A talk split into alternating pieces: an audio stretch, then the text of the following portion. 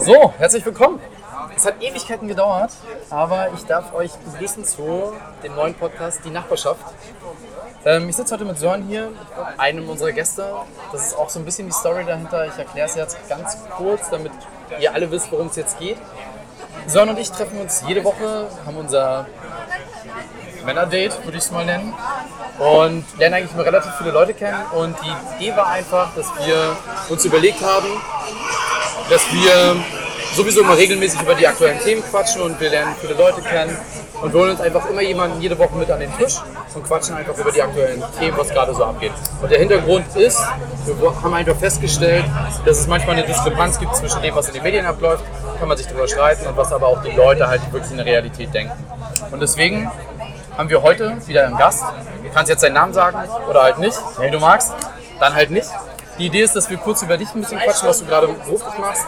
Möglichst dann so formulieren, dass wir nicht auf dich kommen, was du halt oder wie der Name ist. Und dann quatschen wir halt über so ein paar Themen und lassen einfach mal schauen. Du hast was vorbereitet auf jeden Fall. Ich habe ein paar Sachen vorbereitet. Ähm, genau, Sonne ist halt jetzt, habt ihr auch gerade gehört. Und dann würde ich einfach mal jetzt trotzdem das Wort an dich geben. Sag ein, zwei Worte zu dir. Aber es muss ja auch nicht um berufliche Sachen gehen eigentlich. Nee, es muss nicht ne? über berufliche Sachen gehen. Es ist einfach so, worauf du jetzt gerade Bock hast, was zu sagen. Und dann haben wir ein paar Themen vorbereitet und können einfach mal gucken, wie es jetzt, in welche Richtung es halt geht. Aber ich glaube, dass dein Beruf sehr interessant ist. Deswegen, Okay. bin Berliner, äh, in Berlin geboren. Das ist ja auch ein Novum. Ja, selten. Also selten. ich muss sagen, seit ich in Berlin lebe, ich lerne relativ viele Berliner kennen. Was ja eigentlich immer gesagt wird, so passiert gar nicht. Ja. Aber ähm, Es kommt aber auch immer darauf an, in welchem Kreis du gerade unterwegs bist, oder? Wenn ich ja, jetzt als mit aber die Studenten meisten habe ich durch. Zufall kennengelernt. Bei Studenten sind es wenige Berliner. Bei dir auf Arbeit kann ich mir schon vorstellen. Das ist Ja, aber ich, ich finde halt auch so freizeitmäßig. Also jetzt halt durch Fußball und so, da habe ich halt viele Ur-Berliner kennengelernt. Ja, aber man hat schon viele Leute, die nicht aus Berlin sind. Also wenn man versucht irgendwie alle Leute, die man so im Schnitt kennenlernt und versucht einen Durchschnitt irgendwie für sich selber mal, dann äh, würde ich bei mir sagen, ist es vielleicht maximal ein Viertel der Leute, die ich so kennenlerne oder die ich halt auch durch Arbeit oder sonst wie kenne, irgendwie, die halt wirklich in Berlin geboren sind. echt? Ein Viertel? Aber die anderen sind dann quasi aus der Nähe von Berlin oder sind das wirklich Leute, die von wo ganz anders herkommen?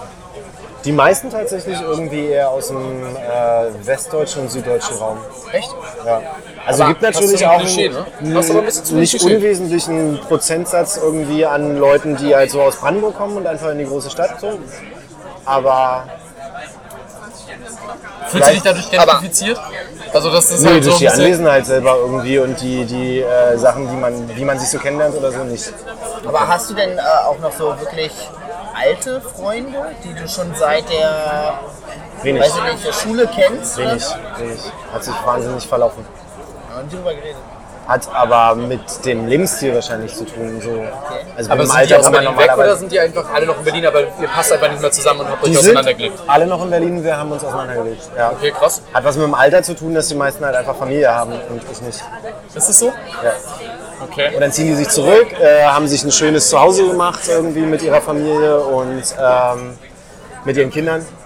Und äh, ja, da gibt es halt wenig Zeit, die die so haben, Okay. Wie ich so meine Zeit verschwenden kann, haben die es halt nicht und äh, ziehen sich in ihr Zuhause zurück, haben einen gemütlichen Garten oder so irgendwie, wo sie dann ihre Zeit Aber ich kenne tatsächlich auch eine Handvoll Berliner Berliner, die äh, tatsächlich so noch mit alten Schulfreunden, also die, so, so diese ganze Crew, so äh, die Fußballleute, die, die hängen halt auch noch mit Leuten ab, die sie seit der Schulzeit kennen. Und ich bin mir nicht so sicher, aber ich habe manchmal den Eindruck, dass in Berlin so die Leute oder Freundschaften ähm, ein kürzeres Mindesthaltbarkeitsdatum haben, so weißt du? Aber ich Ich weiß nicht, ich würde wirklich denken, dass es am Alter liegt. Ich Weil du bist ja auch noch mal wesentlich jünger als ich. Ah, Da bin ich mir nicht ganz sicher, Weil du so alt Hannes wie und ich, ich kennen uns ja auch schon seit der 8. Klasse. ich muss auch ich soll absolut recht geben, also beim, alle Berliner, die ich kenne, die hängen in der Regel auch nur mit alten Freunden von sich rum und lernen kaum neue Leute Aber ich kenne halt auch viele, also ich, äh, es ist so irgendwie so 50-50. Ich kenne halt viele Berliner, die haben noch ganz alte Freunde, die sie schon seit der Ja. Schule kennen. Und ich kenne aber auch so Leute, die haben einen Freundeskreis, da kennt sich keiner länger als drei Jahre. Ja, aber ich glaube, das kommt immer wenn die eine beste Freundin oder einen besten Freund haben, dann haben die den drei, vier Jahre und dann ist aber der nicht mehr, also dann fällt er irgendwie raus aus dem Freundeskreis durch Arbeit, Umstände, Ja. Umziehen, was auch immer. Und dann wird der so in Anführungsstrichen ersetzt durch jemand anderes, der dann für den Moment der beste Freund ist. So. Aber es, das ist, glaube ich, normal. Das, hat, das ist, würde ich jetzt gar nicht mal auf Berlin beschränken. Aber ich kenne einige Berliner, die wirklich nur. Für mich sind Berliner manchmal die größten Dorfkinder, weil die ihren Bezirk nicht verlassen und gleichzeitig aber auch wirklich noch Freundeskreise haben von vor 12 Jahren, 13 Jahren Abitur gemacht oder sonstiges. Ähm, Aber das mit dem Bezirk nicht verlassen ist ja auch interessant. Also es gibt natürlich Leute, die in einem Bezirk geboren sind, sich da verankert haben, irgendwie über die Jahrzehnte hinweg und da nicht rauskommen und rauskommen wollen. Und Leute, die dazu gezwungen waren oder sich freiwillig entschieden haben, jetzt komme ich endlich mal aus meinem alten Ghetto raus, die sehen halt mehr von der Stadt, indem sie halt öfter auch umziehen Aber hast und sind da vielleicht auch Hast du offener. auch zwischendurch mal woanders gewohnt? In einer anderen ist Stadt? Friedrichshain? Nee, ich bin, in- ja, ich bin in Friedrichshain geboren, Okay. äh, Krankenhaus Friedrichshain, aber bin in Lichtenberg aufgewachsen. Ja gut, aber es ist ja um die Ecke. Hast du Um die Ecke, aber es ist schon sehr anders. Die beiden Stadtbezirke. Hast du nicht Oder irgendwo zwischendurch mal irgendwo anders gewohnt? Ich Außer mal Berlin? ein halbes Jahr außerhalb so. von Deutschland gelebt, ja. Aber Aber innerhalb auch von nicht Deutschland. irgendwie in ich Hamburg oder sonst was umgezogen. So. Okay, jetzt haben wir aber schon auf jeden Fall mal kennengelernt, dass du aus Berlin bist. äh, was gibt's sonst noch so über dich zu erzählen? Ich bin Sozialpädagoge, arbeite in der Jugendhilfe. Auch ultra spannend in Berlin, oder? Nicht Ja. gerade easy, würde ich Ja. mal vermuten. Ja, Glaube ich, geilere Städte, wo man das macht. Was, was, was ich Nee, da, ich finde ja gerade die Spannung irgendwie in Berlin durch die Vielzahl an äh, Menschen, die halt Hilfe brauchen. Ähm, deswegen halt genau so spannend und aufregend. Deswegen identifiziere ich mich auch mit meinem Job so wahnsinnig.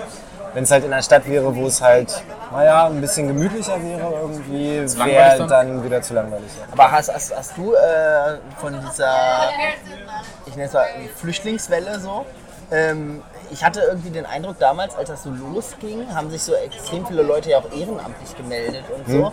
Und das hat ja dann abrupt irgendwie abgenommen, als dieser Hype vorbei war. So. Ähm, habt ihr da was Ich muss aber auch ganz ehrlich sagen, so, sorry, dass ich, bevor du jetzt was sagst, ich habe mich ja damals auch freiwillig gemeldet und die haben mich in, teilweise in Einrichtungen abgelehnt, weil sie gesagt haben, sie haben einfach zu viele Freiwillige. Ja, aber das, Das hat ja dann genauso schnell Aber abgenommen, Zeit, wie es ja. losging. Es war nur eine kurze Zeit. Wie, wie du schon sagst, der Hype und dann wurdest du aber abgelehnt und dann hattest du aber auch eigentlich keinen Bock mehr, noch mal hinzugehen. Weil du das Ja. irgendwie auch so ein bisschen falsch eingeschätzt hast. Dann dachtest du dir, okay, hilft dir eh jeder. Jetzt muss ich es halt auch nicht mehr machen. Und Ja, das deswegen, war halt auch glaube ich, un- ist es auch dazu gekommen, irgendwie, dass weniger Leute dann irgendwann geholfen haben. Aber Weil fehlen jetzt gerade welche? Ganz viele Leute. Fehlen ist, glaube ich, irgendwie der falsche Ausdruck. Also am Ende äh, kann man immer mehr machen. Klar, das auf jeden Äh, Fall. Bin aber auch ein großer Kritiker vom Ehrenamt, weil äh, ich glaube, dass unsere Politik und die gesamte Gesellschaft sich oft auf diesem Ehrenamt ausruhen. Ja. Weil es gibt viele Leute, die ehrenamtlich wahnsinnig engagiert sind und äh, diese Arbeit, die sie da machen, äh, hauptamtlich auch gemacht werden könnte, ja. wo dann halt einfach wieder ein Job äh, da wäre. Gut, aber das hängt ja letzten Endes an den werden könnte. Stellenschlüsseln, oder? Also Ja. zum Beispiel, in, wenn du in einer Einrichtung arbeitest, muss ja der Stellenschlüssel, der für die Leute, die da leben, da ist, muss ja irgendwie erfüllt werden. Ja. Und Ehrenamt kommt ja eigentlich on top und wird ja nirgendwo so richtig eingerechnet. Ja. Als, äh, Aber ich wir glaub, haben jetzt, Politik wir haben jetzt eine offene Stelle, die wird jetzt durch Ehrenamt besetzt, sondern es ist ja eher so irgendwie. Aber ich glaube, dass die Politik Ehrenamt rechnet ja das- keiner mit. Ich glaube aber, dass die Politik das ganz klar einrechnet. Ist das so? Also als äh, Kannst du das als Stelle irgendwie verrechnen? Als Kopf oder sonstiges? Gar Also es wird überhaupt gar nicht berücksichtigt. Es kommt wirklich nur on top und wird nirgendwo registriert, ob du ja jetzt äh, zwei Ehrenamtliche hast oder ähm, sieben Ehrenamtliche und wie oft die auch kommen. Also ob das jetzt einmal im Monat ist oder jeden zweiten Tag und Ja. äh, ob das für drei Stunden ist oder für acht Stunden, spielt überhaupt gar keine Rolle, weil es wird überhaupt nicht registriert. Und du hast ja zum Beispiel in Dienstplänen hast du ja keine Ehrenamtlichen, wo du nachweisen kannst, ja die und die Dienste waren so und so besetzt oder waren so und so viele Leute da, weil da waren ja noch drei Ehrenamtliche. Das wird überhaupt nicht registriert. Also, Aber die Arbeit wird ja gemacht und Ja. die ist ja offensichtlich auch notwendig. ja, das und- ist halt so on top, finde ich. Okay. Aus deiner Sicht vielleicht. Ja. Ich sehe das halt als gesellschaftlich notwendig. Wenn die Arbeit gemacht werden muss, dann muss der Schlüssel sozusagen halt eben auch verbessert werden. Dann wird sie mich eben auch einfach mal professioneller. Ähm, aber wenn halt der Senat sagt, für so und so viele Jugendliche oder Kinder in einer Jugendhilfe gibt es halt den und den Schlüssel in dem und dem Setting ähm, und den Rest, der halt so notwendig ist, naja, Ehrenamt, ne? ist halt schnell die Ausrede auch von äh, Aber du kannst ja mit Ehrenamt oder so. nie fest planen. Nee, aber die Bezirksämter sagen dann halt, wenn du, wenn du selber sagst, du kommst halt gerade nicht mehr weiter, irgendwie gibt es halt Bezirksämter, die sagen, irgendwie sucht euch doch eine Ehrenamt. Ist es so? Echt? Wenn du jetzt Also als Argument habe ich das noch nie gehört, aber ähm, es ist tatsächlich so, dass du. Äh, also in der Einrichtung, wo ich jetzt arbeite, ist es halt so, wir haben äh, aktuell, ich glaube, drei Ehrenamtliche im Einsatz. Und die sieht halt niemand. Also ich kann halt mit denen einen Vertrag schließen, den kennt natürlich auch der Arbeitgeber, ähm, wie oft die theoretisch kommen. Musst du einen Vertrag mit denen schließen? Ja. Um, damit Sonst die die nicht helfen? Nee. Also es muss bei, bei uns ist es so, dass ich muss sogar ein Führungszeugnis ein weiteres von denen haben. Bevor ich, was? Ja, ich, also ich schließe mir, ich, ich mache mit denen einen Vertrag, das ist ein Ehrenamtsvertrag, ähm, ist kein Arbeitsvertrag, ähm, ist auch relativ frei gestaltet. Also da steht dann halt irgendwie drin, so die vereinbarte Zeit, die die kommen, sind halt so zweimal die Woche für vier Stunden. Aber ob das am Ende wirklich so ist, wird ja nirgendwo erfasst. Die stehen ja in keinem Dienstplan, nichts. Ja. Und die, äh, ich kann halt auch nicht, wenn ich dann nachweisen muss, wie viele Personen sind halt irgendwie im Dienst, Ja. kann ich ja nicht sagen, ja, da war halt nur einer, aber da war noch ein Ehrenamtlicher dabei, weil ich kann das überhaupt gar nicht nachweisen. Das ist wirklich, das läuft außerhalb komplett von allen. Aber wie sind die rechtlich gestellt? Also was für Aufgaben darfst du denen geben? Also es muss ja auch irgendwie... Das hängt davon ab, was die sind und was die können und was die dürfen und was die machen. Wenn das jetzt irgendwie eine ausgebildete Fachkraft ist. Ja. Also klar, es gibt Grenzen, äh, wo ich auch bei einem Ehrenamtlichen nicht drüber hinaus darf. Also ich darf den jetzt nicht irgendwie mit Aufgaben betreuen, die einfach Mitarbeiter machen müssen. Ähm, und Ihr dürft jetzt keine Nachtschicht machen bei euch. er darf generell nicht in irgendeinem Dienst sein. Okay. Aber er darf, also äh, wa- was da tatsächlich ausschlaggebend ist, ob ich den alleine mit jemand äh, losschicken darf. Also ob ich ein, äh, ob das jetzt irgendwie ein Kind oder ein äh, Bewohner oder was auch immer ist. Ähm, und ich sage, ja, du darfst mit dem alleine Aktivitäten unternehmen, das hängt schon von der Person ab. Okay, krass. Oder ob ich sage, ja, wenn du Sachen machst, dann äh, versuch mal irgendwie das so zu orga- oder dann versuchen wir das so zu organisieren, dass die Person halt nicht mit der Person alleine ist. Also dass die alleine losziehen, Ja, alleine essen gehen, alleine einkaufen gehen, sondern dass die was in der Wohngruppe oder WG oder was auch immer machen. Okay. Muss sich halt absichern. Ja. Also die Ehrenamtler, mit denen ich gearbeitet habe, da habe ich immer darauf geachtet, dass die nicht bei uns in einer Wohngruppe drin sind, weil es auch Zeiten gibt, wo ich nicht da bin. Ja. So, wo ich dann halt die in Anführungszeichen fremden Menschen irgendwie nicht äh, alleine mit den Jugendlichen lassen will. Und deswegen haben wir Kooperationspartner mit Jugendfreizeiteinrichtungen oder mit Mehrgenerationenhäusern, wo die sich dann dort treffen. Also meistens ist es bei mir so, dass die zum Beispiel schulische Nachhilfe machen. Und dann ist es mir auch lieber, dass es da ist oder an einem äh, öffentlichen Ort wie einer Bibliothek oder so. Ja? Aber halt nicht bei uns in einer Einrichtung, wo ich nicht gewährleisten kann, dass ich zu jeder Zeit da bin. Aber die haben auch Verträge dann. Die haben mit uns, also es entweder äh, haben wir mit äh, diesen ähm, Einrichtungen, also Jugendfreizeiteinrichtungen oder so, Kooperationsverträge, wo wir dann nicht direkt mit den Ehrenamtlern äh, die Verträge machen müssen, aber die Einrichtungen haben dann Verträge mit den. Aber sind So, die Ehrenamtler dann bei euch sozusagen als Ehrenamtliche oder in der Einrichtung, in der die sich dann treffen? Die sind Ehrenamtler von der Einrichtung, wo sie sich treffen, also vom, von der Jugendfreizeiteinrichtung zum Beispiel. Ne? Aber wir, unsere Jugendlichen, nutzen das Angebot. Meine Jugendlichen würden auch nicht in die Jugendfreizeiteinrichtung gehen, wenn sie dieses Angebot dort nicht hätten. Also die verbringen da jetzt auch nicht ist halt der Freizeit Ort, am Billard oder sonst wie, sondern, genau, sondern nur die Nachhilfe. Nur dafür gehen sie halt dahin. Aber habt ihr genüg, äh, genügend Rückmeldung für Freiwillige, also ehrenamtliche Mitarbeiter? Ich frage mich das immer, weil... Ich muss tatsächlich suchen. du musst Echt? suchen. Aber fragst du, dann, also, fragst du dann Leute aus deinem Freundeskreis oder wie, ist- also wie sucht man halt die Leute dann? Da suche ich halt schon auf einer professionellen Ebene, wie gesagt, mit Kooperationspartnern. Okay.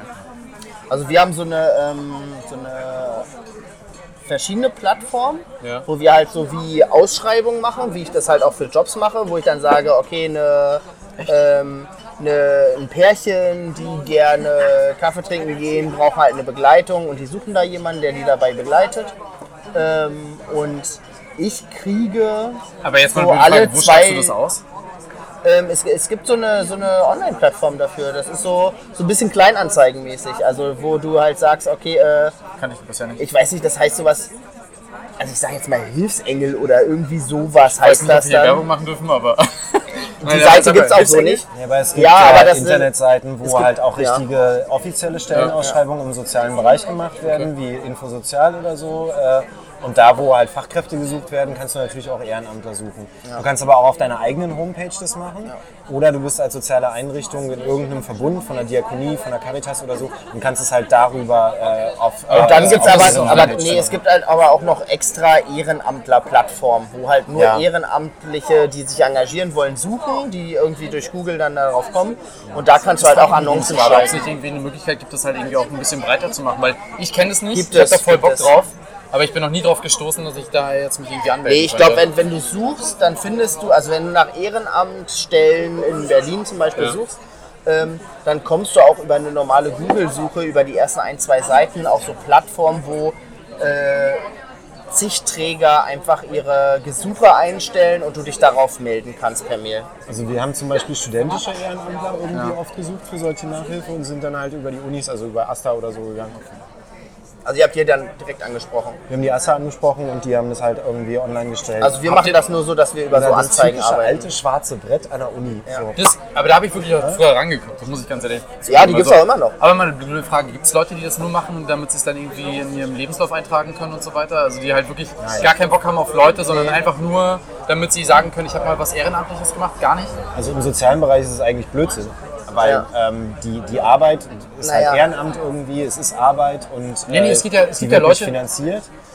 Ich kann, keine Ahnung, ich komme aus der Wirtschaft. Wenn bei mir im Lebenslauf drin stehen würde, ich hätte irgendwo ein Ehrenamt gemacht, egal ob es sowas Soziales ist oder sonstiges, kriegst du damit immer nur Boni-Punkte. Also das Ja, ist halt. natürlich kommt das so als, als on top irgendwie dazu. Ja. Ja. Wir bieten es auch selber an, weil wir wissen, wie gut das sich im Lebenslauf macht. Dass wir halt sagen, wir schreiben dir gerne Beurteilungen und so irgendwie, Ja. damit du das in deine Bewerbungsunterlagen reintun kannst. Aber die Arbeit an sich, weil du gefragt hast, gibt es Leute, die das nur deswegen machen. Die ich- Arbeit an sich ist zu aufwendig, als dass das halt irgendwie eine Randnotiz in deinem Lebenslauf irgendwie äh, so ausschlaggebend ist, dass du halt ein, eine coole Vita hast. Oder so. Das Also, ist wirklich ich weiß nicht, anstrengende ich würde das zweite- Ja, ich würde das das ich gar nicht, zweiteilen. mal in Stra- also gar nicht in Frage stellen. Aber ich kann mir durchaus vorstellen, ich habe schon einige Leute kennengelernt, die, glaube ich, auch wirklich sich eine anstrengende Arbeit antun, damit sie dann halt das ein paar Monate machen, um diesen Zettel zu kriegen. Um dann am Ende hier irgendwo zu sagen, aber ich habe doch das da gemacht. Deswegen möchte ich jetzt hier aber auch Vorteile haben bei der und der Bewerbung. Also ich habe eben gesagt, ich würde das zweiteilen, aber ich würde sogar dreiteilen. Es gibt halt einmal irgendwie so Studiengänge oder äh, Ausbildung, für die man sich bewirbt, wo einem sowas natürlich positiv angerechnet wird. Und es, ich glaube, es gibt äh, einen Teil von Leuten, die machen das, um sich das dann irgendwann irgend, für irgendwas anrechnen zu lassen. Schon, ja. Ähm, aber in der Regel ist es so, die Leute fangen ehrenamtlich an zu arbeiten und sprechen dich nach einem halben oder nach einem Jahr mal an, ob sie so einen Nachweis haben können, weil sie sich gerade auf ein Studium bewerben, wo auch in der Bewerbung das irgendwie eine Rolle spielt, sind sie ehrenamtlich tätig. Und dann fragen die mal nach so einem Nachweis. Das machen die jetzt aber nicht berechnend, ein Jahr im Voraus schon, ähm, um sich dann da zu bewerben. meine Und jetzt dann gibt es halt Leute, also die Bewerbungsgespräche, die ich halt äh, mit den Ehrenamtlern mache, sind halt, wenn das junge Leute sind, sind das wirklich Leute, die sagen, ich habe die Zeit und ich habe da Bock drauf und ich will auch irgendwie was für die Gesellschaft machen, so tatsächlich. Ich- Oder auch also selber was dazu lernen, ne? Das ist ja auch ein guter Ja, auch Punkt. so den Es ist ja Horizont nicht nur, erweitern, genau, es ist ja nicht nur, dass man halt selber was gibt, sondern man nimmt, man nimmt ja auch als Ehrenamtler. Das glaube ich ja, aber ich habe damals mal, wenn ich mich daran erinnere, als wir auf Rügen waren, habe ich ja mein Schulpraktikum in einem Tierheim gemacht. Und das habe ich in meinem Lebenslauf drin stehen. Und ihr werdet nicht, ihr werdet es nicht glauben, aber ich werde jedes Mal darauf angesprochen. Das waren zwei fucking Wochen. Und ich werde trotzdem jedes Mal darauf angesprochen, oh, da haben sie War auch das achte Klasse gemacht. oder Richtig cool, also dass sie, dass sie was der Gesellschaft zurückgegeben haben. Und ich dachte mir so, ey, das war das Einfachste. Ich wusste nicht, was ich auf Rügen machen soll. Ich habe einfach mich um Hunde und Katzen gekümmert. Wirklich, es war eine geile Zeit, aber trotzdem, es hat einfach Am Ende glaube ich aber, äh, kommt es darauf an, um, auf was du dich bewirbst. Wenn du dich in der Wirtschaft bewirbst irgendwie, dann macht es natürlich irgendwie was her, wenn du dich halt auch mal sozial engagiert Ja, hast. eben. Aber Das ich habe ja. jetzt zum Beispiel ganz viele Bewerbungen und Lebensläufe äh, gelesen, weil wir gerade eine Stelle aus, äh, zu vergeben hatten. Und im sozialen Bereich äh, ist das eine Randnotiz, wenn du halt mal für ein paar Monate ein Ehrenamt gemacht hast. Weil da guckst du halt wirklich auf die hauptamtlichen Ja, äh, ja. und fachliche Ja, und wie lange Kompetenz. sind die da? Aber ich habe tatsächlich wirklich so, um nochmal den Bogen zu schlagen, einerseits halt diese jungen Leute, die äh, mit Anfang, Mitte 20 wirklich idealistisch da rantreten an so ein Ehrenamt. Und dann die andere große Gruppe, die das machen, sind halt Rentner. Die halt sagen, Langeweile, ich habe gerade hab grad nichts zu tun und ähm, ich habe mal irgendwie meine Mutter gepflegt und möchte mich deswegen auch in diesem Bereich irgendwie weiter engagieren. Ja. Und ähm, das ist einerseits so, habe ich halt Leute, die wollen dann so einen Minijob haben zur Rente. Oder halt Leute, die sagen, ich habe halt die Zeit, ich, äh, mein Mann oder meine Frau sind jetzt verstorben, ich bin alleine und ich will halt so ein, zwei Mal die Woche so einen festen Termin haben, wo ich, ähm, ja, du musst noch Bier holen. Nee, ich würde jetzt nämlich Robert losschicken. Ähm, so. Robert, holst du noch zwei sein? Bier? Einen Liebkugel und einen Weidbauer, bitte. Radeberger? Ja. Dann Radeberger. Ähm, Danke. Danke, Robert. Und Ich dachte, ähm, du darfst keine Werbung machen. Äh, Robert ist unsere Werbung hier, glaube ich. Nee, ich Also- meine für Radeberger. Ach so. Okay, also Ähm, und das an, also es sind halt wirklich extrem junge Leute, wo ich auch manchmal Bedenken habe, ob die das so packen. Hm. Und äh, andererseits halt Rentner, wo ich mir auch teilweise Gedanken mache, ob die das, Die noch, das noch packen. ähm, aber äh, ich habe nur positive Meistens Erfahrungen gemacht. ja, ja. Also wenn, wenn man mit den Leuten vorher mal redet, dann hast du auch, also es gibt halt Leute, die eignen sich halt wirklich nicht. Ja, aber ist doch auch cool, Und dass es es so gibt halt ist, Leute, oder? die, äh, die sind da halt irgendwie dabei und die kommen halt an und sagen, ich habe da halt Bock drauf. Und wenn du mit der Einstellung, Ja. also es ist ja halt, wenn ich äh, eine Stelle ausschreibe, habe Bewerbungsgespräche und da kommt jemand und sagt, äh, ich, ich brauche das nicht unbedingt, Ja. aber ich habe halt Bock darauf. Das ist nochmal was anderes als äh, halt dieses, ja. Ja gut, aber dann sollte man doch froh sein, dass es so ist, weil ich hätte, ich hätte es jetzt ehrlich gesagt nicht so erwartet. Aber das ist auch nicht die Masse, ne? Also ich habe auf äh, 32 Bewohner und wir haben aktuell, ich glaube, sechs oder sieben Ehrenamtlerstellen ausgeschrieben auf verschiedenen Seiten und die sind auch dauerhaft ausgeschrieben. Ja. Da habe ich in den letzten halben Jahr vielleicht so vier Bewerbungen bekommen von Ehrenamtlern.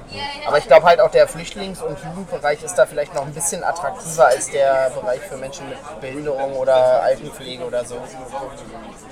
Weiß nicht, wie es bei euch ist. Ich glaube, am Ende geht es immer irgendwie um eigene äh, Berührungspunkte. Es gibt Menschen, die kommen halt ähm, mit Menschen, die halt ähm, eine bestimmte Religion haben, irgendwie, die als Flüchtlinge hergekommen sind, die kommen damit nicht so richtig zurecht. Okay. Ähm, und auf der anderen Seite gibt es Menschen, die wollen halt von diesen verschiedenen Kulturen auch für sich selber was mitnehmen und was lernen. Und es gibt Menschen, die kommen halt mit dem pflegerischen Aspekt sozusagen auf der anderen Seite irgendwie Aber nicht müssten sie ja auch nicht. Du kannst die da ja auch komplett rausnehmen. Ja. Ja, oder Ängste irgendwie davor, was kann ich denen zumuten, wie fit sind die noch oder so. Aber nochmal, um es zusammenzufassen, ich bin ja froh, dass es trotzdem da sehr, sehr viele positive Ergebnisse gibt. Also Aber ich, hätte es ich mir anders Ich vorgestellt. muss das tatsächlich runterbrechen. Es sind halt einzelne Personen, Ja. die sich dann. Also ich meine, in Berlin leben aktuell wie viele Leute? Vier Millionen? Fast, ja. Ähm, und das sind Jetzt halt fangen wir ja an zu raten, also mit Zahlen. Also 3,5 oder 7? 3,5 ist schon eine Weile her. offiziell wahrscheinlich noch unter vier. Nein, es gab, vor zwei Jahren gab es eine. Volkszählung hier und da hat man festgestellt, dass Berlin nicht 3,5 Millionen hat, sondern irgendwie 3,3 und dann mussten sie Geld zurückzahlen. Ich, An ich, dachte- ich dachte 3,8. Nee, nee, das war dann, die haben nämlich verrechnet, weil es waren zu viele Berliner angeblich da und dann musste Berlin zurückzahlen. Ist das jetzt so wichtig? Das ist alles wichtig hier. Aber, aber Warum ich finde, find, darauf gerechnet und auch was wir an Unis und Studenten und jungen Leuten und tralala haben, ähm, man muss halt auch sagen, so seit der Zivildienst weggebrochen ist, das waren halt safe immer in großen Einrichtungen an die zehn Stellen, die immer durch Zivis besetzt waren für ein Dreivierteljahr.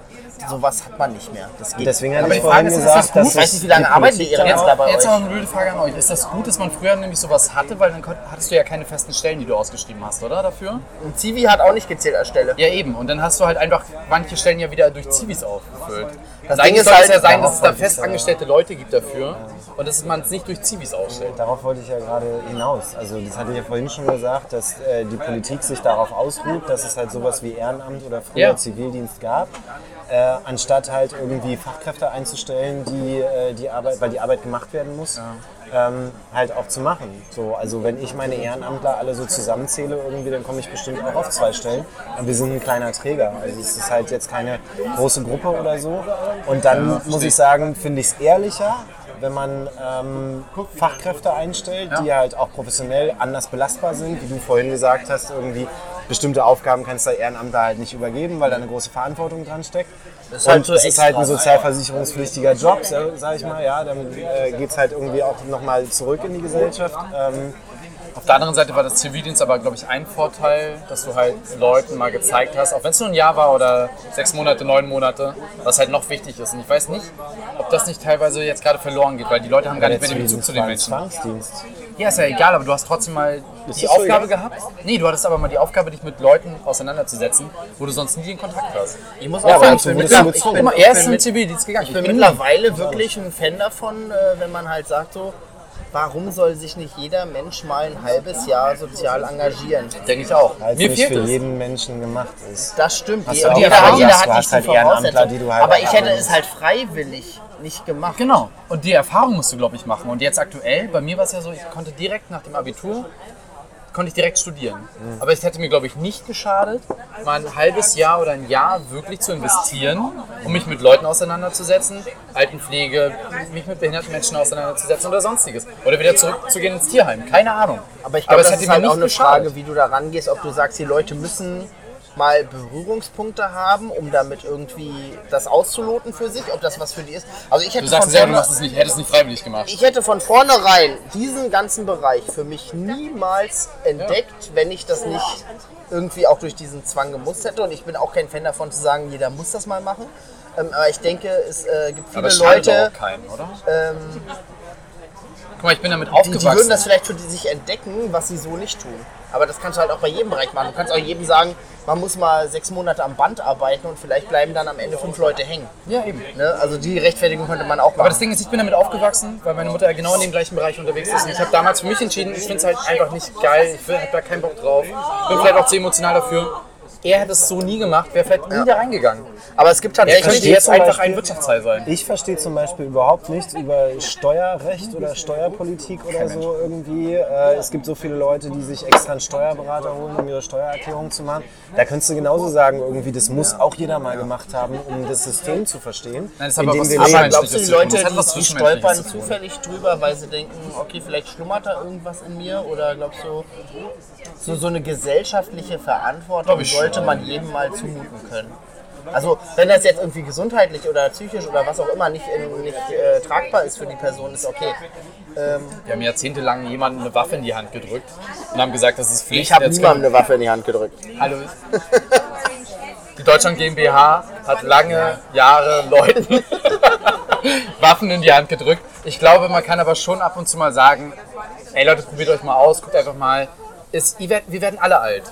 Im schlimmsten Falle kriegst du irgendeine Krankheit oder sonstiges, brauchst irgendwo Pflege. Das kann uns allen passieren. Aber willst Ich du, dass das dann Zahlen irgendjemand macht, der dazu gezwungen wird? Das finde ich auch nicht so geil. Ich kenne die Zahlen nicht, aber äh, Kennt es ihr aber irgendjemanden? wäre ja eine Möglichkeit, dass ähm, die Zivildienstleistenden von damals, wenn man die mal rechnerisch irgendwie ähm, sich Ich glaub halt vor Augen führt und die, die jetzt halt ein Ehrenamt machen. Darum geht's gar nicht. Es kann ja sein, weiß ich nicht, kenne die Zahlen nicht, aber es kann ja sein, dass es mittlerweile mehr Freiwillige gibt, die im Ehrenamt sind, ich. als es damals Zivildienstleistende gab. Nee, das glaube ich Deswegen nicht. ist die Frage. Das glaube ich nicht. Aber was ich. Meine Frage war eher: Kennst du irgendjemanden, der sein Zivi bereut hat? Bundeswehr schon eher, aber also Zivi? Ich, ich kenne ich kenn ein paar Leute, die haben irgendwie in einem Pflegedienst ambulant gearbeitet, wo die dann halt wirklich geknechtet wurden. Ne? Und die haben halt kein Geld gekostet und die mussten halt genauso viel machen wie ein. Also, die haben im Prinzip feste Mitarbeiterstellen ersetzt, so von ihrer Arbeitsaufgabe her. das meinte ich. Ähm, Aber glaubst du, Und das- ist das- vielleicht ich eine glaub, da gibt's Erfahrung einige, die fanden das nicht geil. für so einen Job. Und aber vielleicht bist du danach auch bedient für immer. Das kann ja sein, aber du hast vielleicht ein besseres Verständnis, weil du halt sagst, danach, lass ihn danach eine, eine Bankenausbildung machen oder sonstiges, aber du hast ein ganz anderes Empfinden für diese Jobs und sagst halt, du dir ist viel mehr bewusst, glaube ich, wie anstrengend dieser Job ist und wie unfair die Bezahlung ist manchmal, wenn du mal so richtig geknechtet wurdest. Nee, Du ich hast glaube, mir die Erfahrung muss man nicht gestellt und machen. Sören hat darauf geantwortet. Würde ich auch gerne mal drauf dir auch die ganze antworten. Zeit an, aber dementsprechend. Ähm, ich habe von einem Zwangsdienst geredet. Und das halt auch nicht ohne Grund. Ich glaube, Menschen, die ähm, selber was machen wollen, sich selber engagieren wollen, die können das machen. In Form von einem Ehrenamt oder Bundesfreiwilligendienst ist das, glaube ich, irgendwie. Jetzt ja.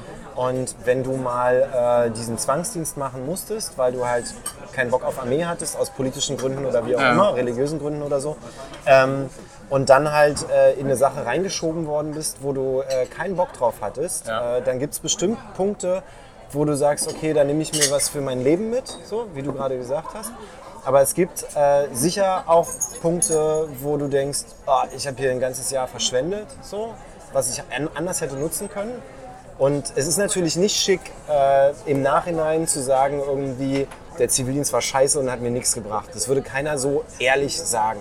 oder kaum jemand. Aber Aber durch die, durch die Blume hinweg gibt es schon Leute, die sagen, ich habe das mal kennengelernt, ich weiß, wie das ist, irgendwie in einem Pflegeheim zum Beispiel zu arbeiten oder so und würde das nie wieder machen wollen. Aber es ist doch auch eine Erkenntnis für dich, das ist ja nicht schlimm.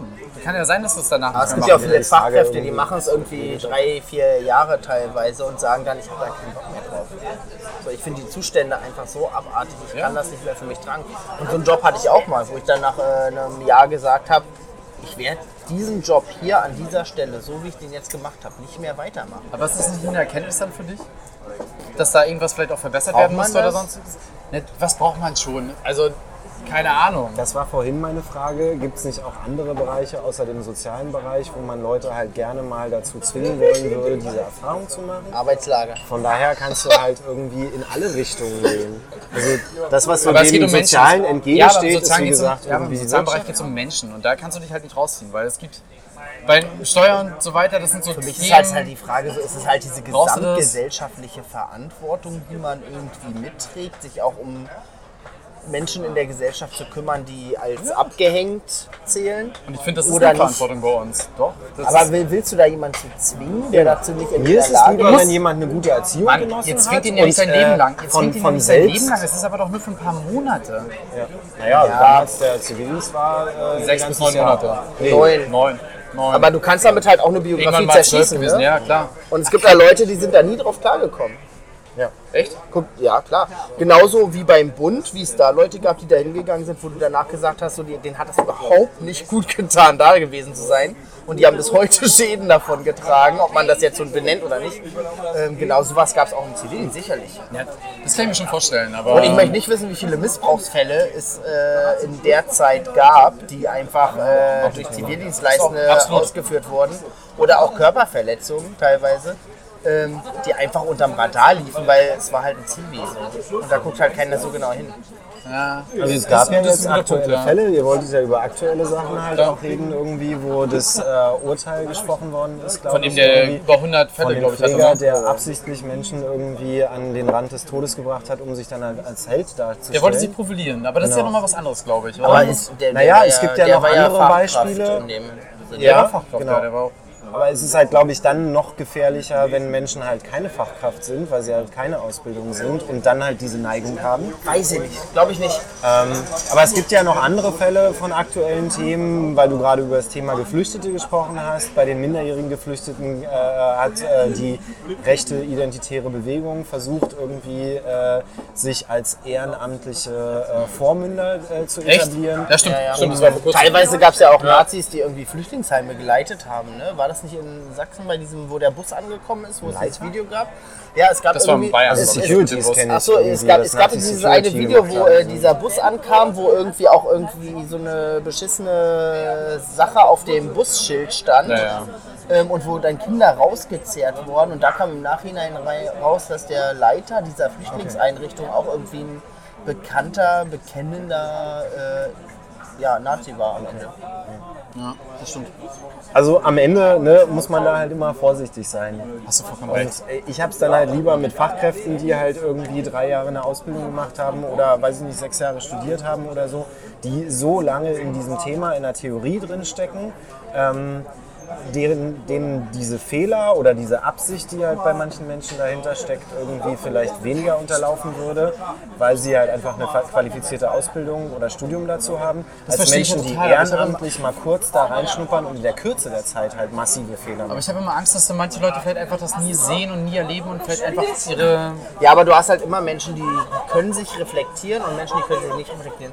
Was für mich tatsächlich nochmal eine interessante Frage ist, ist, äh, was für eine Erfahrung du so mit Quereinsteigern hast. Weil ich zum Ah, Beispiel ist habe da extrem gute Erfahrungen. Und vor allen Dingen die besten Erfahrungen habe ich im Gastronomiebereich. Leute, die vorher irgendwie in der Gastro gearbeitet haben, die kennen die Arbeitszeiten. Also auch die haben beschissene Arbeitszeiten an Feiertagen, spätabends äh, und tralala. Ähm, aber ich finde, gerade die Leute haben ist jetzt auch wieder pauschalisiert, aber mit dem besten Umgang mit den Leuten, die sie betreuen, weil die irgendwie, ich weiß nicht, ob es an diesem Modus liegt, so dieser, die Person ist halt Kunde und ich kümmere mich um jemanden anders als äh, Pflegefachkräfte das machen würden. Das würde mich mal interessieren. Gibt es viele Quereinsteiger erstmal für mich Ja. zum Abholen? Mittlerweile sehr viel, weil es halt Gerade einen Ältere. Fachkräftemangel gibt. Ja. Und ich schätze das sehr, wenn ein Mensch irgendwie vorher im handwerklichen Bereich zum Beispiel gearbeitet hat und sich dann sagt, habe ich okay, auch jemanden. ich will jetzt halt in den sozialen Bereich. Müssen das kostet die halt ganz viel, ja, Ja, die die ganz viel Wenn Anstrengung. sie Fachkraft sein wollen, klar.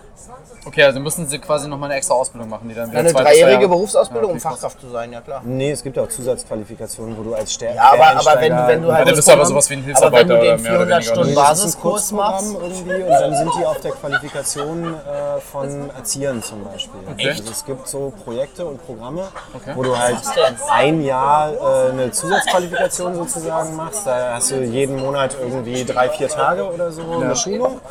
Und nach diesem Jahr ähm, hast du den Stand eines Erziehers. So. Okay, krass. Also du wirst als Quereinsteiger sicherlich nicht auf den Stand eines Sozialarbeiters kommen, irgendwie, weil dafür einfach ein Studium notwendig ist.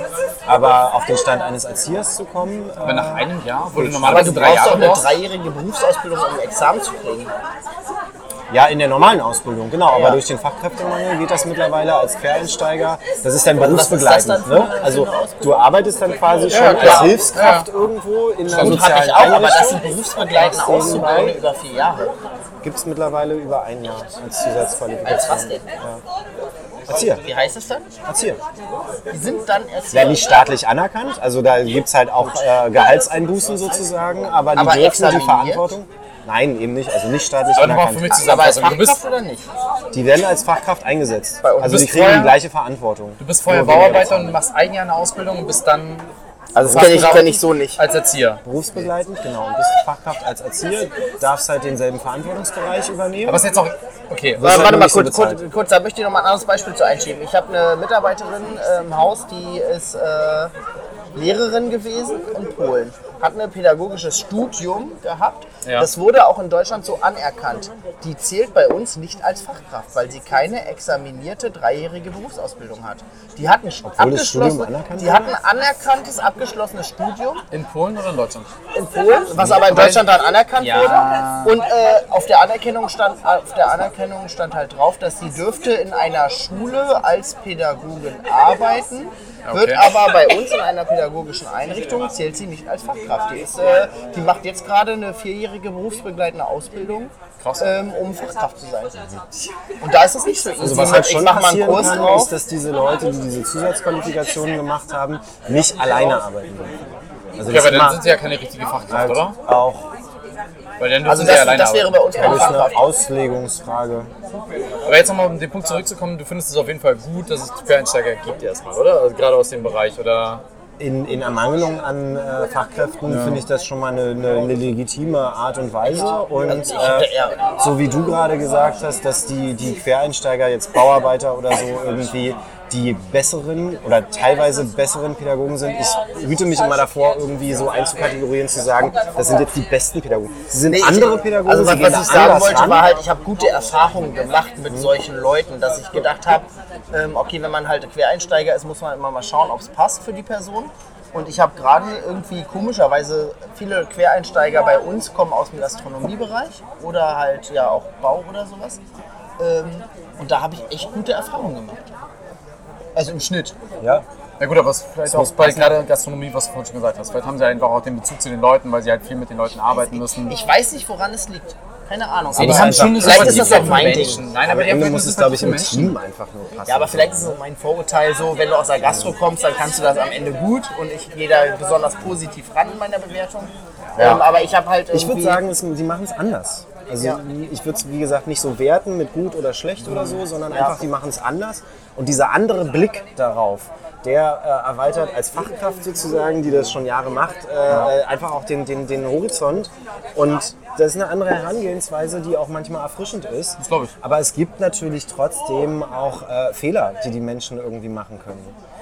Klar. Das ist aber qualitative normal, oder? Die Arbeitet müssen ja auch trotzdem in lernen. multiprofessionellen Teams oder sind alle Sozialarbeiter? Weil das finde ich ist nochmal interessant, so, ähm, wenn, wenn du halt Erzieher, Heilerzieher, Quereinsteiger, alles gemischt hast, die ergänzen sich ja auch in vielen Punkten. Oder der, dem einen ist das eine wichtig, dem anderen das andere und am Ende hast du ein Team, was funktioniert. Bei uns sind alle Sozialarbeiter, aber ich habe vorher schon im sozialen Bereich woanders gearbeitet, wo die meisten Erzieherinnen waren. Und zusätzlich noch eine Hauswirtschaftskraft, die auch mal pädagogische Aufgaben übernommen hat. Ähm, und ähm, Hausmeister, der ja auch irgendwie mit den Kindern und Jugendlichen zu tun hat und irgendwie einen Umgang mit hat. Deswegen sage ich, es muss halt irgendwie im Team einfach passen. Ja. Klar, Ja? auf jeden Fall. Also es kann passieren, dass du ein Team hast von super professionellen Menschen. Äh, da kommt ein Quereinsteiger rein, der bringt da einen neuen Spirit rein und der ist menschlich, irgendwie passt der zu dem Team, dann ist alles super. Es kann aber auch passieren, dass du halt ein Team von Fachkräften hast äh, und da kommt ein Quereinsteiger rein und die Fachkräfte sehen sich als was Besseres und machen den von vorn, nehmen den du von hast halt so vornherein nicht ernst. So. Genau. Und äh, dann kann der sich da auch nicht wohlfühlen, der Quereinsteiger oder die Quereinsteigerin. Ähm, dass es dann äh, einfach im Team schwierig wird. Kurze Frage, wie viele Quereinsteiger habt ihr prozentual irgendwie an den ganzen Mitarbeitern, die bei euch sind? Ich habe gar keinen. Du hast gar keinen, okay. Bei dir? Also jetzt aktuell. Prozentual? Kannst auch einfach zahlenmäßig sagen, aber dann kann ich es dir prozentual ausrechnen. Ich habe hier einen Taschenrechner gerade geöffnet. Ich, ich würde mal sagen, es sind so 15 Prozent Quereinsteiger und der Rest sind tatsächlich Leute, die von, also die nach der Schule oder nach äh, ihrer ersten Zusatzausbildung dann direkt als Fachkraft. Also wir haben halt auch 95 Prozent Fachkräfte, ne? Oder 98 Prozent fast. Ähm, und wir haben, also ich habe aktuell pro Team eine Nicht-Fachkraft im Schnitt, obwohl es bei einem Team jetzt. Ja, also pro Team eine Nicht-Fachkraft. Ähm, und der Rest sind halt Fachkräfte, die das irgendwie als Ausbildung dann halt gemacht haben, aber jetzt nicht so als klassische Quereinsteiger gelten, dass die vorher schon eine abgeschlossene Berufsausbildung hatten oder ein Studium oder so. Und dann irgendwann gesagt haben mit äh, 30, so ich mache nochmal was komplett anderes. Aber gibt es so richtige Quereinsteiger, die sagen, keine Ahnung, waren vorher irgendein Management oder sonstiges und haben jetzt keinen Bock mehr auf sowas und wollen jetzt mal was Soziales machen? Gibt's sowas auch? Gar nicht. Gar nicht? Null. Hab ich noch nie erlebt. Krass. Aber das Ding ist halt auch- Ich versuche jetzt gerade rauszufinden, wo der Sinn deiner Frage ist, weil Nee, wenn man Leute, jetzt Management sagt, irgendwie dann sagt man, die haben halt vielleicht sehr viel Verantwortung schon vorher gehabt, drauf, die haben genau. eine gehobene Stellung gehabt, die haben viel einen Geld Burnout verdient gehabt. Burnout gehabt oder sonstiges. und sind dann im sozialen Bereich gegangen. ja, weil sie halt einfach sagen, okay, ich habe einen Burnout gehabt in einem Großkonzern, habe keinen Bock mehr auf die ganze Scheiße. Also wenn du schon mal einen Burnout gehabt hast in einem anderen Bereich irgendwie, dann gehst du bestimmt nicht im sozialen Nee. Bereich, weil die Burnout-Gefahr im sozialen Bereich sehr viel höher ist. Davon geht es jetzt aber davon aus, dass die Leute das halt so vielleicht reflektieren. Vielleicht sagen sie auch Aber einfach, vielleicht hast die du auch haben nicht mehr jemanden, der bei. Springer irgendwie gearbeitet hat und gesagt hat, ich habe keinen Bock mehr auf die Scheiße, ich will mal was Sinnvolles machen. Vielleicht ist auch die glaub, Frage, das eher, ob ist so ein dass du halt einfach die Sinnhaftigkeit deiner Abstieg. Aufgabe nicht mehr verstehst. Okay. Und dann denkst du dir halt, okay, ich möchte jetzt was Sinnvolles machen. Mhm. Und dann landest du wahrscheinlich hoffentlich eher im sozialen Bereich, als dass du wieder bei dem nächsten Großkonzern landest und sagst, so, Aber ich jetzt glaube, mache ich die das nächste arbeiten böse dann Ding. eher bei einer NGO oder so. Kann ja auch sein, klar. Wenn, wenn du auf sowas Bock hast. Ich glaube, die, also kann ich mir vorstellen, dass die so eine Quereinsteiger haben, aber ähm, womit willst du für einen sozialen Bereich werben? Du hast scheiß Bezahlung, scheiß Arbeitszeiten und ähm, Du arbeitest aber mit Menschen und das fehlt manchmal vielleicht. bei Ja, aber deswegen meinte ich so dieser Auf- und Abstieg. Jemand, der halt schon mal sehr viel Geld verdient hat und auch sehr viel Verantwortung gehabt hat, der wird von seinem Lebensstandard her irgendwie eher weniger bereit sein äh, im sozialen Bereich, wo es sehr wenig Geld zu verdienen gibt, wo die Arbeitsbelastung äh, ähnlich groß Das ist. weiß ich nicht. Das, es gibt einige Fälle, die ist jetzt genau das nur so gemacht meine haben. Vorstellung. Aber ich glaube, es gibt einige, die halt halt auch, sagen, du verlierst, den, du verlierst den, also es gibt Leute, die einfach festgestellt haben, du kannst unglaublich viel Geld verdienen, du weißt aber gar nicht, was du damit anfangen sollst. Und ich kenne einige Leute sehr gut, weil die gar nicht wus- wussten, was soll ich mit dem Geld machen. Ich will halt lieber was Sinnvolles machen, was mich erfüllt. Scheiß auf die Kohle. Gibt wenige. Ist Mit dem unglaublich wenig. Risiko Burnout. Das, ja, das, das wäre zum Beispiel nicht Sehr die gut. Selbstreflexion gewesen, dass es in dem Bereich so ist. Aber eher sagen, ich glaube, okay, das sind dann eher die Ehrenamtlichen. das kann sein. Aber es gibt Leute, glaube ich, die sagen, ey, ganz ehrlich, warum soll ich mir bei diesem Großkonzern, die nur Scheiße machen, ich krieg zwar den ganzen Arsch voll Kohle, aber irgendwann ist auch Stress, allem drum und dran. Ich habe da keinen Bock mehr drauf. Ich möchte jetzt eher was machen, wo ich weiß, wo der Sinn dahinter ist. Verdient zwar weniger, aber ich habe gemerkt, ich brauche die Kohle gar nicht. Und jetzt mache ich aber irgendwas was Sinnvolles für mich. Aber Der zweite Punkt Punkt, neben der Kohle ist halt, glaube ich, auch die Anerkennung. Ne? Also, dass du halt auch mal Lob bekommst oder so irgendwie oder dass du Das selber siehst, aber, glaube ich, in dem Bereich was du anders. getan hast. Und im sozialen Bereich kriegst du wenig Anerkennung.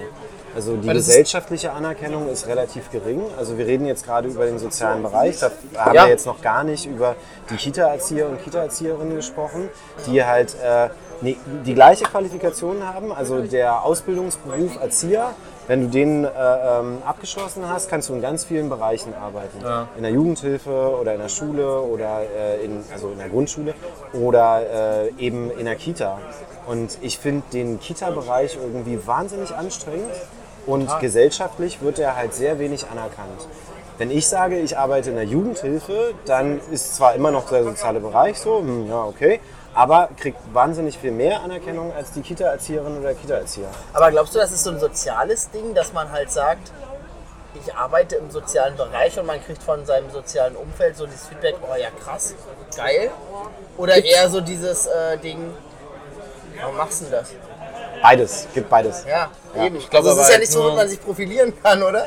Ich glaube aber nur, wenn du in so einem Großkonzern bist, dann kriegst du auch nicht immer die Anerkennung, weil es interessiert eigentlich auch kein Schwein am Ende des Tages. Du kriegst kein Lob, weil du irgendwas Großes geleistet hast. Vielleicht ist das Geld Du kriegst das Lob über das, was du verdienst. Ja, wenn du aber sagst, genau, ich verdiene 10.000, Genau, dann, aber dann das- reagieren die Leute anders drauf, als wenn du sagst, ja, ich arbeite im Schichtdienst. Ja, aber scheiß drauf. Aber wenn du jetzt merkst, okay, die Kohle ist dir nicht wichtig, ja, jetzt bist du noch in so einem Bereich und sagst, Aber die Kohle ist dir nicht wichtig, sagt, doch mal sagt hier kein, ausreden. kein Krankenpfleger. Nein, das ist richtig, aber ich glaube, dass du vielleicht eher so eine innere Zufriedenheit hast, weil du halt sagst, für dich selber bist du vielleicht zufrieden. Und das ist vielleicht so ein bisschen die Hoffnung, die ich sein. bei manchen Leuten Ja, habe. ich finde das ja total ehrenrührig, wie du das so darstellst, aber die Realität ist, glaube ich, wirklich eine andere. Ja, das glaub ich. Weil Menschen, die im sozialen Bereich arbeiten, die müssen schon zusehen, ob sie sich ihre Miete mal, das leisten ist die. Romantik, die man, glaube ich, bei anderen Firmen hat, die man sagt, okay, ich mache jetzt was Sinnvolles für mich und freue mich darüber, dass die Realität nicht so ist. Das wissen wir, glaube ich, alle. in Afrika. Das wissen wir, ja, natürlich. Das ist halt so dieses klassische 10.000 Euro, da können jeder sich einen Brunnen kaufen in Afrika. dritte Welthilfe-Ding. Ja, da, damit kannst du dich halt auch krass Wenn du profilieren. 5000 Ne? Euro im Monat raus hattest irgendwie äh, und dann bist du nicht mal ein krasser, großer Manager ähm, und dann halt zurückgehst auf 1000, 1500 Euro im Monat mit dem Risiko irgendwie Burnout und Schichtdienst und äh, ganz viel Verantwortung, ganz viel Anstrengung irgendwie. Und das weiß man vorher, bevor man sich dafür entscheidet, als Quereinsteiger sozusagen vom Management in äh, den sozialen Bereich zu gehen. Und ich finde halt auch wichtig, was du vorhin gesagt hast, diese krasse psychische Belastung, die kann man einfach auch äh, schwer in Worte fassen, weil man hat die. Und wenn man Leute begleitet, irgendwie im Sterben, in Krankheiten, in schwierigen Lebensphasen, in Krisen und so, das, das übt auch auf dich selbst eine psychische Belastung auf. Die kannst du nicht ab, wenn du vorher einen Job geschmissen hast, weil du einen Burnout hattest. Ja. So, kannst du, also Dann du ist musst das halt Risiko, wirklich, dass du, dann sofort ins nächste Burnout und das fällst, ist- viel größer. das- und gar das, das ist halt Das auch das Ding, so, wenn, wenn, Menschen wenn auch, du im sozialen Bereich hatten. arbeitest, du musst Das wirklich weiß eine ich nicht. Ich habe schon Leute kennengelernt, die von einem Person sein. Burnout in den nächsten gerannt sind beim Großkonzern und wo ich mir so gedacht habe, Alter, wie seid ihr eigentlich drauf? Ihr wisst halt aber dann echt ist, nicht mal, wo im die selben Job, Schmerzgrenze ist. dann ist es aber im selben Job Nee, geblieben. es war, wenn du, die wenn, haben rumrotiert, aber haben halt gedacht, okay, ich gehe jetzt von einem Großkonzern zu einem Mittelständler, war genau das gleiche Thema. Das ist halt viel näheren äh, Kontakt zu den Personen und so weiter. okay, war es eine andere Firma, aber derselbe Job. Und Mittelständler und viel weniger Verantwortung am Ende des Tages. Na gut, okay, aber der Job war der gleiche. Wenn du jetzt Was aber den der Job Job ist der gleiche? wechselst, Nee, was ist der Job ist der gleiche, die haben ja, auch was das anderes äh, gemacht. Anforderungsprofil im Allgemeinen. Dann war das anders. Ja gut, aber ob du jetzt eine äh, Produktlinie bei Haribo rausbringst oder bei Adidas, Darüber ist ja ich jetzt scheißegal. Ja, das ist jetzt. Darüber brauche ich jetzt nicht mit Sozialarbeitern reden. Also das macht ja jetzt hier. Das ist euch schwer für dich gerade, ne? Das, nee, aber das macht ja gar keinen Sinn, weil ihr keine Erfahrung habt in der Wirtschaft. Ja. Das ist halt einfach so. Und da, da, das ist halt, da treffen jetzt gerade zwei Welten aufeinander. Das ist, glaube ich, nicht vergleichbar. Ich sehe das aber tatsächlich für mich selber auch als Defizit. Ja, also du kannst ja, ich würde ja auch mal fordern wollen, dass jemand ein Jahr lang am Band arbeitet in Wolfsburg. eben. Also, Aber du hast ja selber nie am Mann gearbeitet. Hallo, Was soll hallo, denn das? hallo, zwei Wochen bei jeder Firma, wo ich angefangen habe, musste ich zwei Wochen am Band arbeiten. Musste. Musste Da, da, da, ist- da liegt nämlich die Quintessenz. Ich war immer der Typ, der zur Goldenen Muschel eingeladen wurde. Und Goldene Muschel bedeutet, dass du bei den Leuten angekommen bist im Band. Weil das ist die, das ist die Shell-Tankstelle neben jedem. Ja, und was hast du immer gesagt? Du hättest keinen Bock darauf, auf Schraube rein, Schraube raus. Das ist wirklich so, aber das ist auch eine Erkenntnis für mich. Trotzdem verstehe ich ja die Leute viel besser danach. Weil ich halt Weiß weiß, ich was sie für ein Problem haben. Ich weiß nicht, inwiefern man sich das auch einbildet. Wenn ich das mal zwei Wochen mitmache, dann verstehe ich Nein, das. Also, das hat ja nichts damit zu Das ist nochmal was ganz anderes. Du gehst dann nachher viel ganz, ganz, ganz anders mit den Leuten um. Du bist viel näher an denen dran. ich glaube, man kann auch so cool mit Leuten umgehen, wenn man nicht in deren Haut steckt. Das glaube ich nicht. Das ist, glaube ich, ein ganz großes Problem, was viele Ingenieure in dieser Welt haben, dass sie Ich halt glaube, immer glaub, von oben du, herabreden. ich glaub, du musst nicht jede Scheiße selber mitmachen, um dich da reinzudenken. Ich glaube, das hat halt einfach was mit ja äh, Empathie zu Du tun. musst dir die Scheiße trotzdem Frage angucken. Erziehung. Ja. Du musst dir die Scheiße aber auch angucken. Ich glaube, man muss es einfach wahrnehmen hauptsächlich. Ja, genau, glaub, man muss da nicht selber in die, sich in die Lage... Also So, ja, aber da kann ich dir jetzt ganz ehrlich sagen, die Meinung ist halt, es gibt eine Fertigung, ist halt immer die Meinung, die unten sagen, die da oben haben keine Ahnung und andersrum ist es genauso. Ja. Und das ist wahr, weil die von, die Aber wo, Wanderarbeiter kennen die Situation da oben nicht und andersrum kennen sie die Situation auch nicht. aber wo Du lernt halt man im runtergehen. Lebenszyklus Empathie? Also wir reden gerade über Empathie, ne? also Wie kann man in die sich in Lage die Lage versetzen. von jemand anders versetzen? Genau, Und aber wenn man du nicht und, anguckst, und, wie willst du und viele in welchem Abschnitt, wenn musst du jetzt irgendeine x-beliebige Person nimmst, Wie in willst du denn niemanden verstehen, wenn du es nicht gesehen hast? meine Frage, Wie kann ich die Empathie, wie kann ich jetzt für, für indische Menschen eine Empathie haben, wenn ich die Situation nicht kenne? Ich rede von Empathie im Allgemeinen, also empathiefähig zu sein.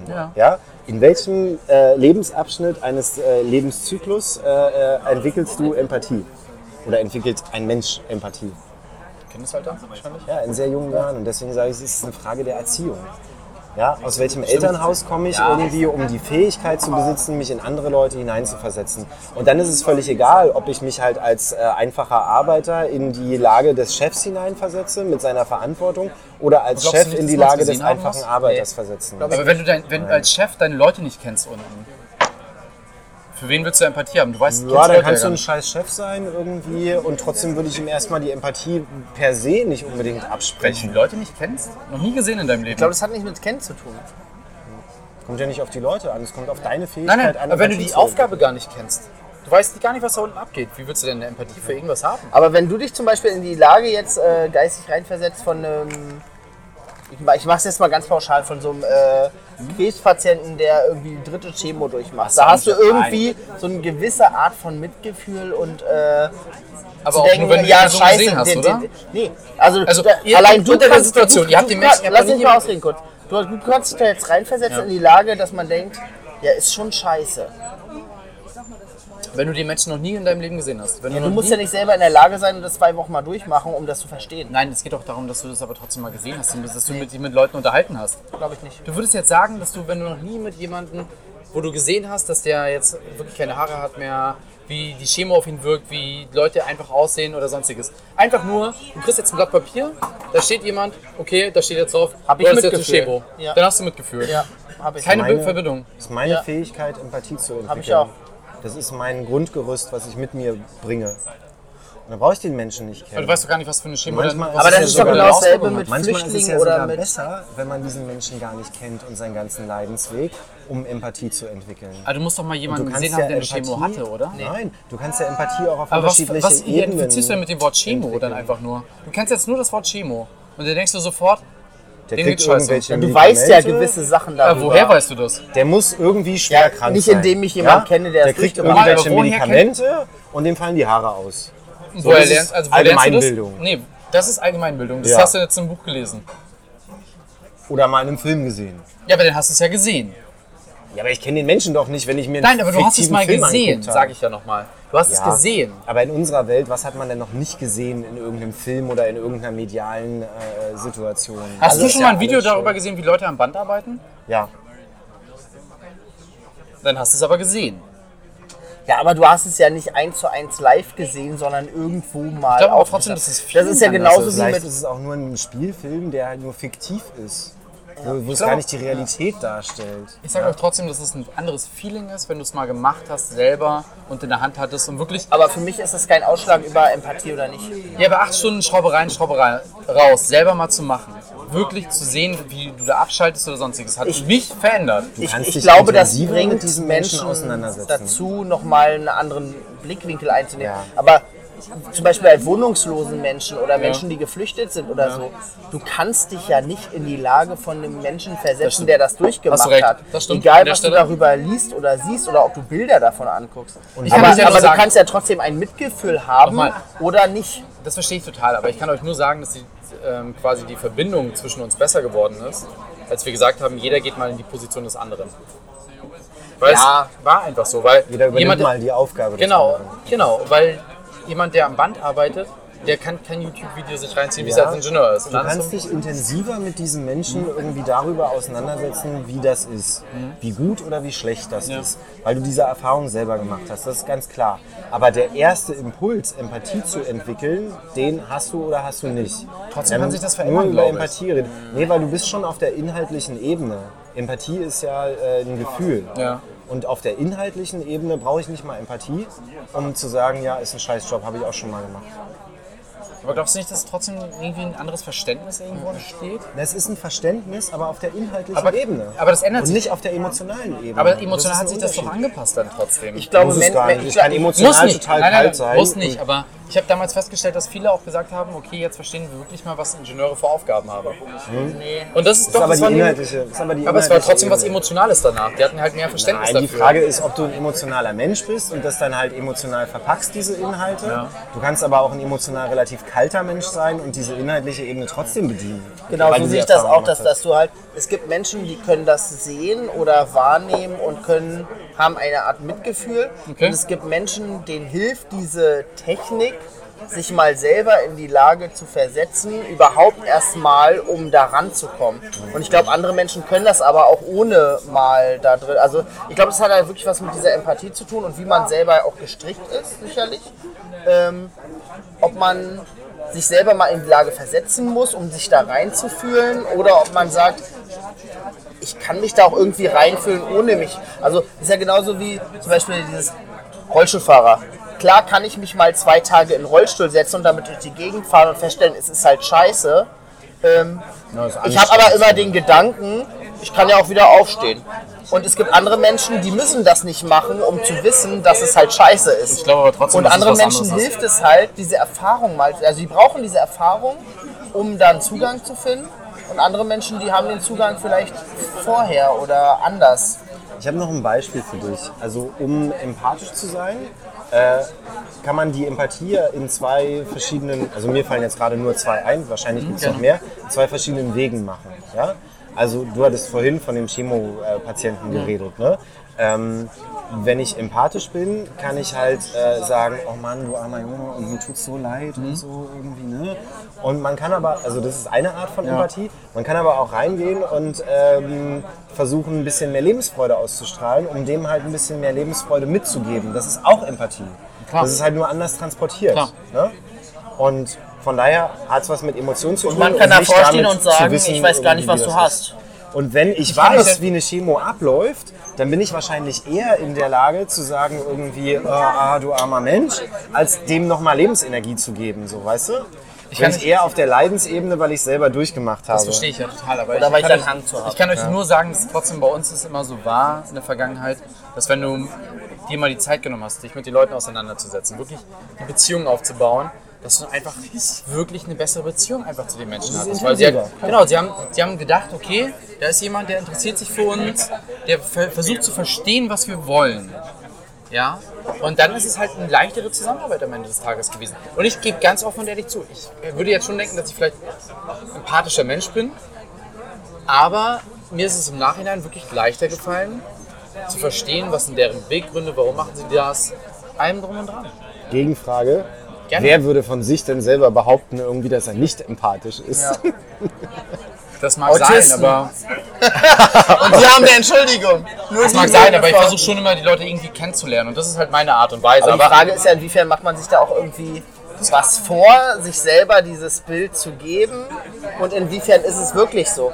Also äh, klar kann ich mal als Filialleiter von einem Rewe irgendwie Regale mit einräumen, zwei Tage. Und ich äh, kann dann nach sieben Jahren noch erzählen, ich habe auch mal Regale eingeräumt, aber ich weiß ja trotzdem nicht, wie das ist, wenn ich das sieben Jahre am Stück nur mache. das, Und ich kann dann sagen, ich hatte mal zwei Tage einen Einblick und ich habe hab einen Hang zu den Leuten, aber wie sehen die, die also das hat immer was Weißt du? auch wieder mit Routine zu tun, dass du es auch immer wieder machst und immer wieder mit den Leuten. Trotzdem bist du nie in der Situation, da sind wir uns alle einig. Ja. Weil wenn du als Management irgendwie runtergehst und sagst, okay, ich mache das mal eins, zwei Tage, wie du vorhin ist gesagt halt ein hast. Ausflug. Genau, ist ein Ausflug, total. Aber ich glaube trotzdem. Flucht? Nicht nur ein Ausflug, sondern eine Ausflucht. Ja, weil es auch Und mal geil ist, glaube ich. Das ist auch mal geil. du dass machst dir und den anderen vielleicht auch punktuell was vor, Ja. indem du so spielst, als würdest du dazugehören. Einfach Ja, mal das- zu sagen, Aber das tun wir, glaube ich, auf ganz Klar, vielen das Ebenen, Das machen dass wir auf wir jeden spielen, Fall, aber dass es ist trotzdem. Interesse zeigen und das ist, glaube ich, bei vielen Leuten auch trotzdem wieder wichtig manchmal. Ja, aber Interesse zeigen ist ja die eine Sache und Interesse spielen die andere. Und wenn ich es machen muss, weil meine Firma das vorsieht, dass ich das das zweimal im Jahr mache, Kriegst du äh, das aber immer das Falsche. raus, Das ist aber das irgendwie, wer jetzt was spielt und wer jetzt wirklich was Ich glaub, das hat was mit Nein, aber selber raus, wann du mal Das was spielst? das ist halt wirklich mal- das Schlimme. Das darfst du ich wirklich nicht reflektiere machen. das ja schon, ja. Das darfst du wirklich nicht machen. Danke, Robert. Danke. Ist das für mich? Danke. Ich würde mal schnell Das aufs Klo gehen, wenn das okay ist. Nee, wir sind jetzt auch gleich durch, glaube ich, weil wir haben jetzt schon fast eine Stunde rum. Und ich ähm, würde jetzt mal auch langsam vorschlagen, wir haben über kein Thema geredet, was ich heute vorgeschlagen hatte. Aber es ist doch. Äh, Es war cool, es war wirklich sehr interessant, auch wenn ich als am Ende als nicht empathischer Mensch hier rausgehe aus der Runde.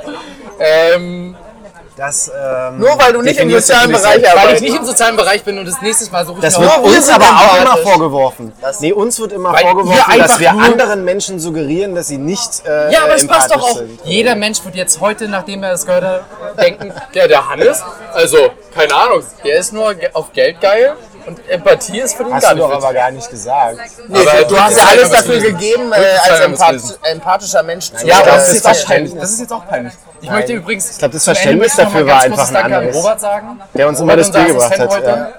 Äh, leider wird man ihn heute nicht hören, aber das ist so wie bei anderen bei Fest und Flauschig zu. Hört man auch seltenst. Ähm, hat uns aber Bier gebracht. Auf jeden Fall würde ich jetzt die Runde, glaube ich, beenden.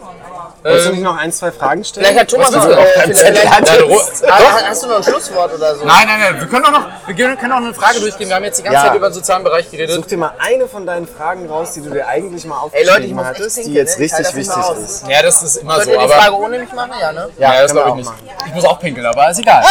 Nee, ich muss aber wirklich Wir haben jetzt die ganze Zeit über den sozialen Bereich geredet. Ähm, und heute war in den Medien, dass Trump seine Truppen aus Amerika, also von Deutschland nach Polen rüberziehen möchte, weil Deutschland ja einfach nicht genügend Geld in die äh, Truppen investiert. Und da würde mich mal interessieren, was du darüber denkst. Es gibt ja das Thema Europaarmee. Ähm, das, also Deutschland investiert ja nie genug, glaube ich, äh, laut Trump, äh, in das ganze Thema Militär. Wir haben jetzt eigentlich festgestellt, dass wir auch nicht genügend Geld eigentlich im sozialen Bereich stecken. Was denkst du? Können wir, können wir nicht auf der anderen Seite auch froh sein, dass Das ist jetzt ein krasser Cut irgendwie vom sozialen Bereich auf Militär zu kommen. Na wieso? Aber es hat ja was damit miteinander zu tun, ne? Ich habe Wir haben dazu nur ein, eine, eine Sache anzumerken. Ähm, dem Herrn äh, Donald Trump oder auch anderen Menschen in Deutschland oder in Europa hilft bei dem Thema Militär ein Blick in unsere eigene, also in die deutsche Verfassung. Führ's mal weiter aus. Und da steht, dass von äh, deutschem äh, Militär, von deutschem Boden nie ein Angriffskrieg mehr ausgehen darf. Das stimmt, ja. Und wofür ist das Militär da? Äh, einige sagen Verteidigung, andere sagen irgendwie äh, Angriff ist die beste Verteidigung. ja. Ähm, in den 90er Jahren äh, hat sich ähm, Deutschland an äh, dem Militärbündnis der NATO irgendwie aktiv an Kampfessachen irgendwie beteiligt. Ja. Das war äh, lange vorher unter der Ära Kohl überhaupt nicht möglich gewesen, weil die CDU sich immer versucht hat, aus allen Konflikten finanziell rauszukaufen. Und unter der ähm, Regierung SPD und Grüne ähm, hat äh, das deutsche Militär selber Angriffe gefahren. Ähm, jedenfalls bewerte ich das als Angriff. Ne? Für mich Obwohl gab's Schröder halt sich ja immer damit äh, gepriesen hat, dass er gesagt hat, das ist nicht damals in den Irak gegangen. Ne? Das muss man ja auch. Ja, das ist dann so eine Ausrede ne, dafür. Aber ähm, ich habe äh, in, in, in keinem Fall gesehen, irgendwie, wo man ähm, das deutsche Land verteidigen muss, Ja, wenn man in Jugoslawien äh, Bomben abwirft. Und ähm, genauso sehe ich das bei anderen militärischen Situationen, Ja. die dann halt danach entstanden sind. Aber ich glaube, das war so ein Startschuss gewesen irgendwie für die deutsche sogenannte Verteidigungspolitik, ähm, eben auch Angriffe im NATO-Bündnis zu fahren. Und äh, das gibt dann halt Donald Trump wiederum das Recht zu sagen, ihr müsst euren Beitrag zur NATO irgendwie äh, mehr Erhöhen, ja, leisten und erhöhen. Und da glaube ich, sollte die deutsche Politik irgendwie vielleicht wirklich ein bisschen mehr nochmal auf die Ursprünge der deutschen Verfassung zurückschauen. Und, Aber ähm, glaubst du, dass es wirklich in das hat ja einen? Grund, Also, dass wir warum da das reingeschrieben ist. Total. Also das ist, glaube ich, auch der Grund, warum wir da wenig drauf reagieren wahrscheinlich. Oder dass Deutschland da wenig drauf reagiert, was ja jetzt gerade da Die reagieren schon trotzdem irgendwie drauf, weil sie haben ja ein Ziel entwickelt, irgendwie, das halt bis 2030 Sollen es so optimieren, irgendwie aber- auf 2% irgendwie erhöht wird und so. Die Frage ist halt immer, wofür gibt man es dann aus? Also Militär ist ja ein großer Bereich. Und man kann jetzt so sagen, irgendwie wir äh, investieren Milliarden in die Aufarbeitung der Gorch Fock. die, äh, hätte Die zu Recht, sein auch müssen. zu Recht, ne? Golf Fock 3, glaube ich. Das ist aktuell, aber Aber die hätte nicht sein müssen, Ja, sozusagen. Und dann investieren wir dadurch ja auch ins Militär. Wir? Und, also die Deutschen, Entschuldigung. Ja. Die Wicht- wird auch zu Ende wichtiger gebaut. Ne? Das habe ich letztens gelesen. Also die wird jetzt auch wieder weiter gepriesen. Aber was, also was denk, bist du froh, dass das jetzt vielleicht auch sogar passiert? Also ich, ich muss ganz ehrlich sagen, ich, als ich das heute gelesen habe, dass die jetzt die Truppen von Rammstein oder sonst wo nach Polen ziehen, sollen sie machen.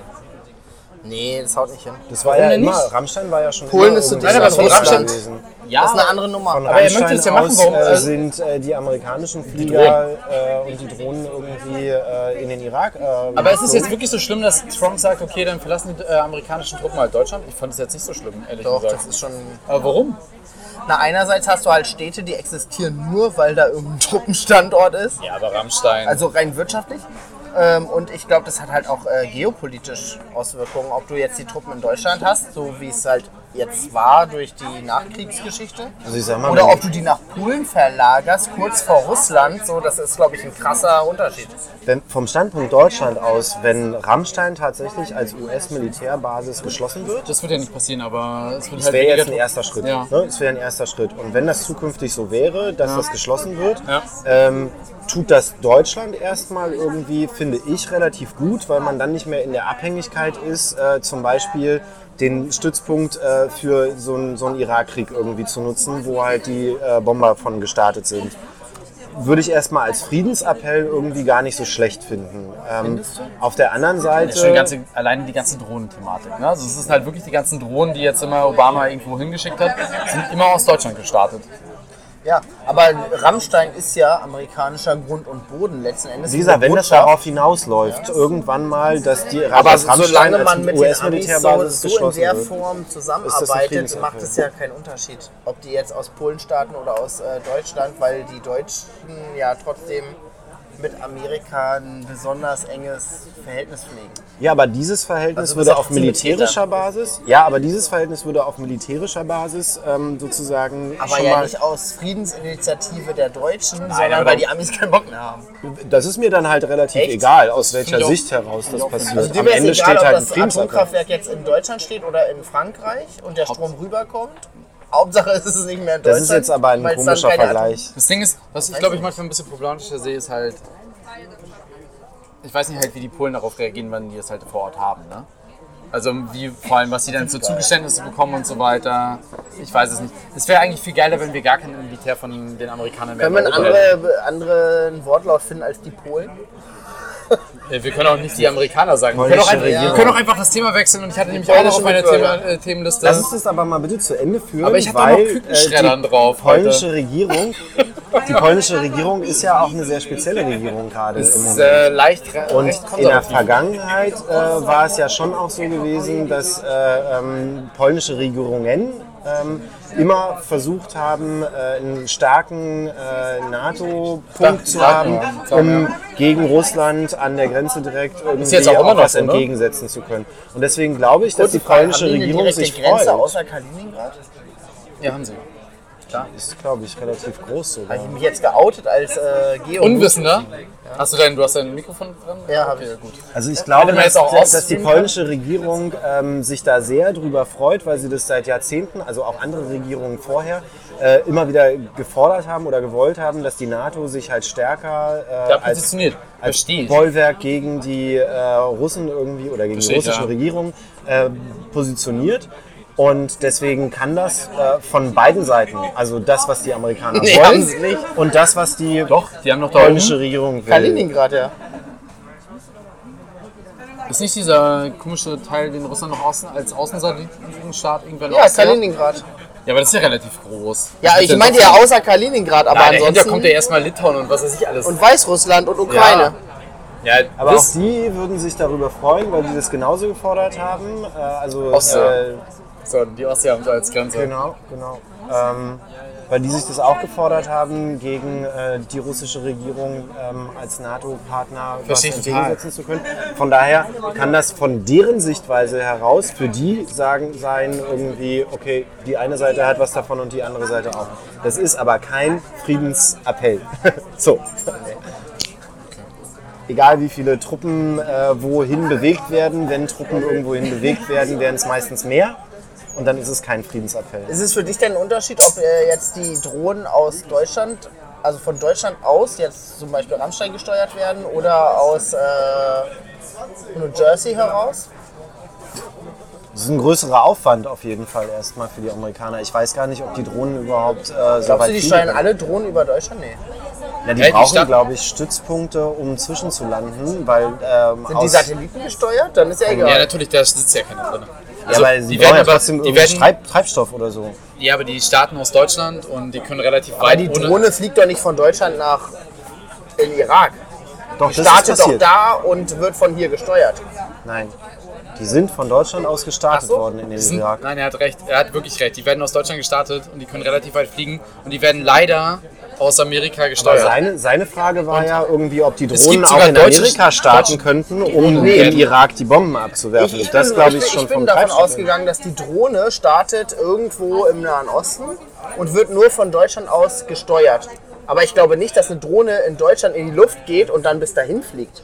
Das kann schon vom Treibstoff her irgendwie Glaube ich nicht. Glaube ich nicht.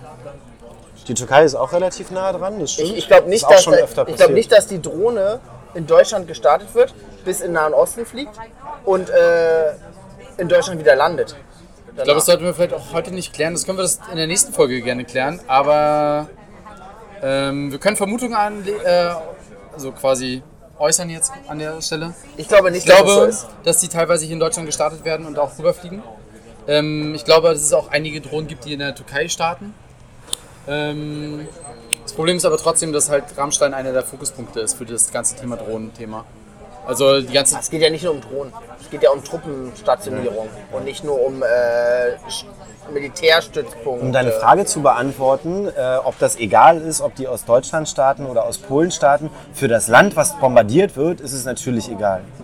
Weil am Ende liegt dieses Land in Schutt und Asche. Ja? Für dich jetzt? Und für mich selber, ähm, unser, unsere Welt ist halt leider in äh, Staaten eingeteilt. Und ähm, deswegen habe ich auch nur die Möglichkeit, irgendwie deutsche Politik mit meiner Stimme irgendwie zu beeinflussen und habe da natürlich einen direkteren äh, Bezug zu. Und dann muss ich schon sagen, bin ich schon eher froh darüber, wenn solche Sachen äh, nicht von Deutschland aus passieren. Aber als dann noch zusätzlich nicht nur Deutscher, sondern auch noch Europäer irgendwie, bin ich natürlich auch nicht zufrieden damit, wenn das halt überhaupt von einem europäischen Boden aus passiert, weil auch da habe ich eine Stimme, ein europäisches Parlament zu wählen. Wenn das halt irgendwie aus einem Land passiert, wo ich keinen politischen Einfluss drauf habe, weil ich da keine Stimme abgeben kann, dann ähm, wird es schwierig. Aber zuerst habe ich einen direkteren Einfluss äh, auf die deutsche Politik durch meine Stimme bei äh, Landtagswahlen und Bundestagswahlen.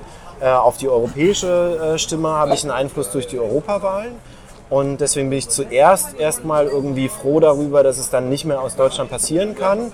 Aber trotzdem nicht glücklich darüber, dass es trotzdem vom europäischen Gut, aber du kannst ja jetzt zum Beispiel nicht als äh, beispielsweise die Türkei als nicht EU-Mitglied, aber NATO-Partner in Anführungsstrichen ähm, beeinflussen, ob die jetzt russische Raketen kaufen oder nicht. Das kann ich nicht. Hast das du stimmt. überhaupt gar keinen habe ich gar Einfluss? keinen Einfluss drauf. Aber ich Da kann hast eine Meinung, Meinung kann eine zu, Meinung dazu haben. Ja.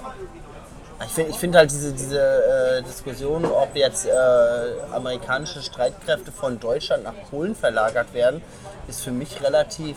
Im besten Fall wird es den Amerikanern so schwer wie möglich gemacht, überhaupt irgendwelche Kriege zu führen. Und wenn die Drohnen halt nun mal nicht aus New Jersey in den Nahen Osten fliegen können, rein technisch oder vom Treibstoff her, dann wäre es schön, wenn die Länder, die dazwischen liegen, irgendwie sagen, also von uns halt aus bitte nicht. Flugzeugträger, wo die Drohne startet. Also, Auch da gibt es ja Hoheitsgewässer, wo Naja, die, internationale Länder- Gewässer ist halt relativ wo die Länder sagen können, weiß ich irgendwie nicht. von uns aus nicht. Ja, aber so schwer wie möglich machen, das meinte ich halt. Ne? Naja. Okay. Ich würde vorschlagen, Thema. rutschen wir jetzt auf internationale Gewässer, hätten wir jetzt auch noch das, äh, das Thema von Sören heute Abend. ja, Mit Iran. Ich weiß aber nicht, wie aktualisiert du da Ich bist. bin nicht aktualisiert. Ja, das kannst du jetzt noch kurz machen. Ich gehe jetzt kurz auf Toilette Ja. und dann bringst du das Ich noch kurz weiß gar nicht, ob das abendfüllend ist. Aber okay. Ja, du, sind ja nur zwei, also, also es gab im Mai irgendwie ein paar Explosionen auf Schiffe im Suezkanal. Äh, Also nicht auf Schiffe, bei Schiffen im Suezkanal. Das waren glaube ich drei oder vier. Und heute Morgen gab es nochmal bei zwei Tankern, das war ein norwegischer, eine norwegische Reederei und eine deutsche Reederei, wo äh, zwei Explosionen stattgefunden haben auf zwei verschiedenen Tankschiffen. Ähm, auch vor der iranischen Küste, aber in internationalen Gewässern. Die Schiffe laufen aber unter anderen Flaggen. Ähm, und da ist halt gerade die Diskussion, ähm, ob die jetzt sabotiert wurden, ähm, ob das äh, Torpedos waren eventuell oder Seeminen und wer da irgendwie versucht gerade Einfluss zu nehmen oder also für mich stellt sich halt die Frage irgendwie, ist das jetzt so also jetzt mal so äh, verschwörungstheoretisch gesehen ähm, irgendwie konstruiert, um dem Iran irgendwas anzuhängen? Oder, ähm, Ich glaube, die unsichere Situation zurzeit oder war es tatsächlich der Iran, der am Plattform. Ende sagt, so wir wollen den Suezkanal dicht machen? Also es bietet eine große Plattform irgendwie für alle Schwer krass, oder? Verschwörungstheoretiker. Es gibt so diesen Spruch, Verschwörungstheoretiker aller Länder vereinigt euch. Ja. Ähm, solange wie man da nichts Genaues weiß, äh, kann ich halt auch eigentlich nichts dazu sagen. Und wie genau ist dann die Meldung, die vermeintlich irgendwie die Weisheit letzter Schluss ist? Aber ich finde das halt krass, dass jetzt irgendwie Von daher, ich sechs beteilige mich nicht an Spekulationen. Schiffe ähm, innerhalb von zwei Monaten im Suezkanal irgendwie Hm. Explosionen auffällig. stattgefunden haben, ähm, wo man Aber nicht von- genau weiß, was war das? Ja, von wem das ausgeht, von wo das ausgeht, ob das ein Unfall ist oder ein Angriff ist, ist halt Spekulation. Und deswegen ist es schwierig, da halt irgendwie einen Standpunkt zu setzen oder zu bekommen. Ähm, ich glaube, dass im Hintergrund irgendwie im, im Hass zwischen äh, den USA und dem Iran ganz viel abläuft und auch ganz viel möglich ist, ähm, wo man nie die Wahrheit rausfinden wird. Aber ich finde es halt auch irgendwie so krass, dass er jetzt irgendwie diese Tankerbesatzung, was ja bei einem 350 Meter Tanker, sage ich jetzt mal, irgendwie auch nur 20 Leute sind oder 28 ähm, oder 21 irgendwie. Also ich dachte halt so in den äh, Nachrichten steht das halt drin, ja wir haben da irgendwie ein Schiff gesehen und von dem hätten prinzipiell Taucher, also es ging da halt auch um Seeminen, die Taucher irgendwie angebracht haben an den Schiffen. Weil, weil es gab irgendwie auch Explosionen, die waren über der gehen da Ran. Stimmt. Weißt du nicht, also keine Ahnung. Ich weiß nicht, wie die da keine Ahnung. Ich habe keine Ahnung, wie Was war denn das, abläuft. weiß man, was das Ziel war eigentlich von Also den die Technik Schiffen? ist mittlerweile, die glaube ich, so Na, groß, na, dass da damals, keine als die Taucher ersten Explosionen müssen waren, für. hieß es äh, Sabotageakte. Nein, aber wo wollten die Schiffe denn hin? Also sie sind ja jetzt im Golf vom Die, die Oman sind, gewesen. Die, die sind, ähm, ich sind meine, ja auch unterwegs. Es ist jetzt auch nicht so einfach, da irgendwelche Taucher zu platzieren. Ja, die sind im? Suezkanal gestartet und wollten beide in den asiatischen Raum. Nagel mich jetzt nicht drauf fest, ich sag jetzt mal, was weiß ich, Shanghai und schieß mich tot. Ähm, aber die wollten irgendwie Kraftstoffe transportieren aus dem äh, saudi-arabischen Raum, nenn Aber die ich Schiffe mal. fahren ja, da kannst du ja nicht einfach so zwei Genau, und die, die, die, die, Schiffe, die. Schiffe, die im Mai äh, Explosionen hatten, Hoher See. Vorsee, weil die Schiffe, 20 die, Knoten. im, die Schiffe, die im Mai Explosionen hatten, die lagen vor Anker. Ja. Und die beiden, die heute Morgen hochgegangen sind, die waren beide in Fahrt. Ja, eben. Das Wo sich so keiner Infrarot erklären wirst du kann. keine Taucher irgendwie da. Und da hieß es halt auch Seeminen, durch Taucher angebrachte Minen oder Torpedos und keiner wusste was. Aber es gab irgendwie die, also ich habe heute eine Nachricht gelesen. Kann ja auch einfach nur ein Unfall gewesen sein. Das Auf dem. Boot selbst. Aber zwei Schiffe, zwei Schiffe, das ist schon Zwei Schiffe innerhalb von einer Dreiviertelstunde, Oder es war eine über der Wasserlinie Sabotage von, Aber ich würde den, Iran jetzt von der Besatzung. Also ganz ehrlich, also Wir sind in absoluter Spekulation und die ist halt, glaube ich, in dieser Explosivität im wahrsten Sinne des Wortes, in dem Konflikt zwischen USA und Iran irgendwie, glaube ich, jetzt ist wahnsinnig gefährlich, da irgendeinen Standpunkt zu setzen. Beschissenes Thema. Wer Das- sowas macht, der hat halt seinen Standpunkt oder die hat ihren Standpunkt. Äh, entweder ist man da halt eher auf amerikanischer Seite oder eher auf iranischer Seite und deswegen befördert man Man weiß das ja halt gar auch. nicht, wessen Seite es am Und jede ist. Spekulation auch in den Medien Mossad irgendwie ist gesteuert äh, von äh, einer, einer Haltung. Und deswegen Ach so, bin ich da finde total Meinung. finde ich Blödsinn. Deswegen Ja, würde ich jetzt vorschlagen, wir machen jetzt noch ein Thema und ihr dürft entscheiden. Also ich habe jetzt noch drei Themen auf meiner Liste. Das eine ist Kükenschreddern, was für mich immer noch die Sensation ist. Das war heute Schlagzeile Nummer eins. Finde ich nicht so spannend. Frauenfußball Finde ich spannend, aber kann man auch eine Stunde drüber reden? und äh, Politik. SPD zerlegt sich selber. Langweilig, oder? Kevin Kühnert war, wir wissen alle, dass wir Kevin Kühnert äh, als Nummer 1 wählen würden, aber. Ich muss noch mal kurz auf Klo. Ihr könnt ja schon mal ja, anfangen. aber jetzt müsst ihr die drei jetzt mit. Äh, Zu dem Thema Kükenschreddern habe ich nur ein Wort zu sagen. Oder zwei. das reicht, drei, weil das, drei, ist, drei vielleicht ist Wörter. das Abschluss des Tages heute. Der Abschluss des Tages. Drei Wörter. Ich bin vegan. Das muss ich ganz ehrlich sagen, hat auch jetzt einiges gegeben dafür. Ja, das würde ich auch so stehen lassen. Ich muss auch, eins möchte ich noch sagen, das habe ich dir vorhin erzählt, Sören. Äh, Es gibt keinen Biolieferanten bisher von Eiern, die nicht männliche Küken schreddern. Die einzigen, die es Wo bisher hast du die Info denn her? von Rewe. Ich möchte nicht gesponsert sein. Ähm, nein, es gibt bisher nur Legebatterien und so weiter, die halt die nicht mehr schreddern. Krasser Fun Fact. Fun Fact an der Stelle. We weißt du, wofür Rewe steht? Nee, Weißt du, wofür Edeka steht? nee. Weißt du, wo Haribo steht? Ja, Das weiß ich. Hans Riegel aus Bonn. ähm, und ich meine, so bei Aldi und so bei Netto und Lila habe ich mir auch noch nie Gedanken gemacht. Aber zum Beispiel Edeka habe ich letztens eine Doku drüber gesehen. Äh, Edeka steht für, ähm, oh, nagel mich nicht drauf fest, aber sinngemäß Einkaufskollektiv der ähm, Westkolonien. EDK. Never. Wirklich? Doch, google das mal. Und ähm, auch Rewe heißt Was? irgendwie, irgendwie äh, Rewe hat auch einen total kranken Namenshintergrund. Also google du mal irgendwie kurz Edeka und ich mach Rewe. Aber das Ich sind möchte total dazu auch sagen, ich kaufe auch nur noch bei Real ein, weil die auch nur noch bis nächste Woche existieren. ich nur bei Rewe. Deswegen, die werden jetzt auch alle geschlossen. Ähm, das, sowas? Wirklich? Ja, google, google du mal. Äh, Was hatte ich als Edeka? Ja. Also Rewe heißt übersetzt Revis Revisionsverband der Westkaufgenossenschaften. Rewe. Das ist ein Name, der würde in der Nachkriegszeit nicht mal durchgehen. Und Edeka ist noch perverser. Also für mich. Ja, Ich bin jetzt gerade bei Edeka. Musst du bei Wikipedia raufgehen. Ja, ich kenne Wikipedia. Musst du bei Wikipedia raufgehen. Das Problem ist immer, dass bei mir ist erst alles auf Englisch und hier steht aber keine klare Bezeichnung Alter, was, dafür. was heißt denn, das ist bei dir alles auf der Hier steht, die Edeka-Gruppe ist eine genossenschaftliche, organisierte, kooperative Unternehmensverbund im deutschen Einzelhandel. Und ich glaube nicht, dass Ja, das das ist ja nicht der Namens- Nee, ist es ja auch nicht. Hintergrund. Was ist denn die Geschichte? Ich sag dir das, was äh, Edeka heißt. Warte. Ist auf jeden Fall aus dem Deutschen Reich. Steht hier auf jeden Fall als erster Satz. Ist aus Halle. Edeka aus Halle, Freunde. Das ist halt auch mal. Was bedeutet denn der Name? Einkaufsgenossenschaft der Kolonialwarenhändler. EDK. Ja, von welcher Kolonie? Nee, wir, wir haben ja Wer gerade, war der wir Kolonialherr? haben gerade über Edeka und Rewe geredet. Kein Mensch kennt die Abkürzung. Edeka heißt Einkaufsgenossenschaft der Kolon Kolonialwarenhändler. Und Rewe war, was war das nochmal? Ähm, Das hast du vorgelesen, aber das Fazit ist doch einfach mal. Revisionsverband der Westkaufgenossenschaften. Das heißt Rewe. Interessant. Ja? Ja. Bin letztens zufällig drüber gestolpert. Wissen, was die Welt nicht braucht.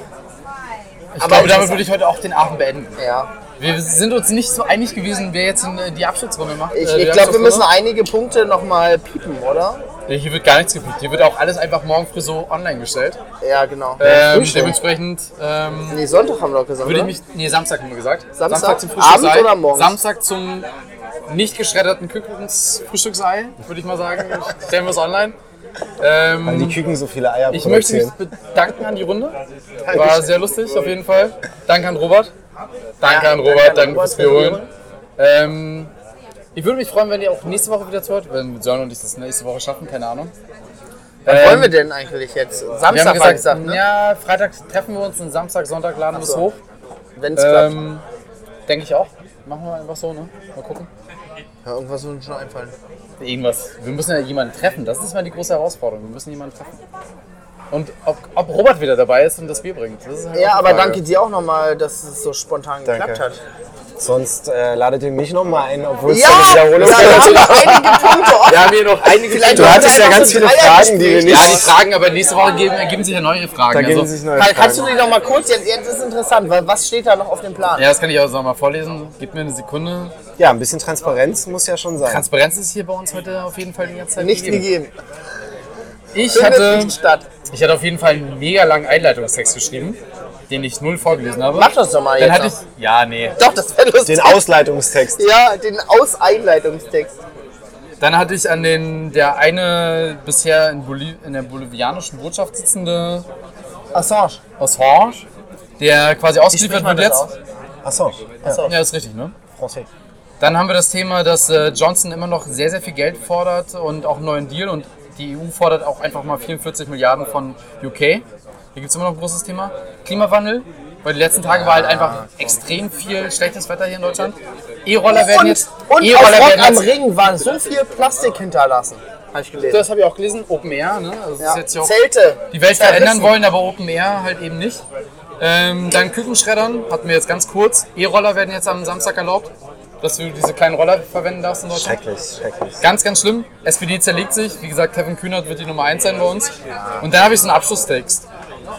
Aber können, können wir nicht einfach auf unserer äh, Instagram-Seite, wo wir aktuell null Follower haben, Jetzt einfach eine mal, das- das machen, wollte was jetzt- wir nächstes Mal thematisieren sollen? Genau, jetzt hätte jetzt meinen Text nämlich vorgelesen. Okay, ich danke euch für heute. Vielen Dank an euch und an euch hier. Leute, folgt uns auf Insta unter die Nachbarschaft. Nachtbarschaft. Mit T. T. Hätte ich jetzt auch nochmal gesagt. Genau. Die Idee ist, dass wir uns jeden Samstag, Sonntag treffen. Also meldet euch, äh, schreibt uns gerne irgendwelche Ideen, was ihr gerne diskutiert haben wollt. Son und ich werden auf jeden Fall nicht antworten. Aber wir versuchen es einfach in der. Wer macht eigentlich unseren Instagram-Account? Haben wir schon geklärt abschließend? Na, bisher mache ich das, aber du bist nicht zufrieden damit. Das weiß ich ja. Genau, ich, ich wollte mich da reinhacken. Weil ich ehrlich und korrekt bin. Nee, weil du einfach äh, komische Sachen geschrieben hast. Ja, natürlich, weil das halt so Schon ist. in der Beschreibung. Aber guck mal, wir haben heute schon mal die erste Stunde anderthalb Stunden geschafft. Dementsprechend nochmal vielen Dank. Das letzte Wort geht jetzt an Sören. Wir haben ja auch aktuell ein Bier auf dem Tisch stehen, was wir nicht zuordnen können, wem das gehört. Mir Und fehlt eins. ich habe ja auch irgendwie. ja, das glaube ich fehlt mir. Achso, das ist deins. Ja, deswegen, Dann also äh, vielen würde Dank. ich dir jetzt nochmal dem Gast Das das letzte letzte Wort, geben. Ich finde Leute, engagiert euch ehrenamtlich. Ja, genau. Engagiert euch Wenn ehrenamtlich. ihr nicht geistig gestört seid. Genau. Und ich glaube, das letzte Wort kriegt jetzt einfach Robert, weil Robert war halt, war halt die ganzen Abend dabei und grinst sich jetzt gerade ein. Silent Robert. Ich bin nicht vegan. Also vielen Dank an alle und äh, so stehen lassen? das war's. Robert ist nicht vegan.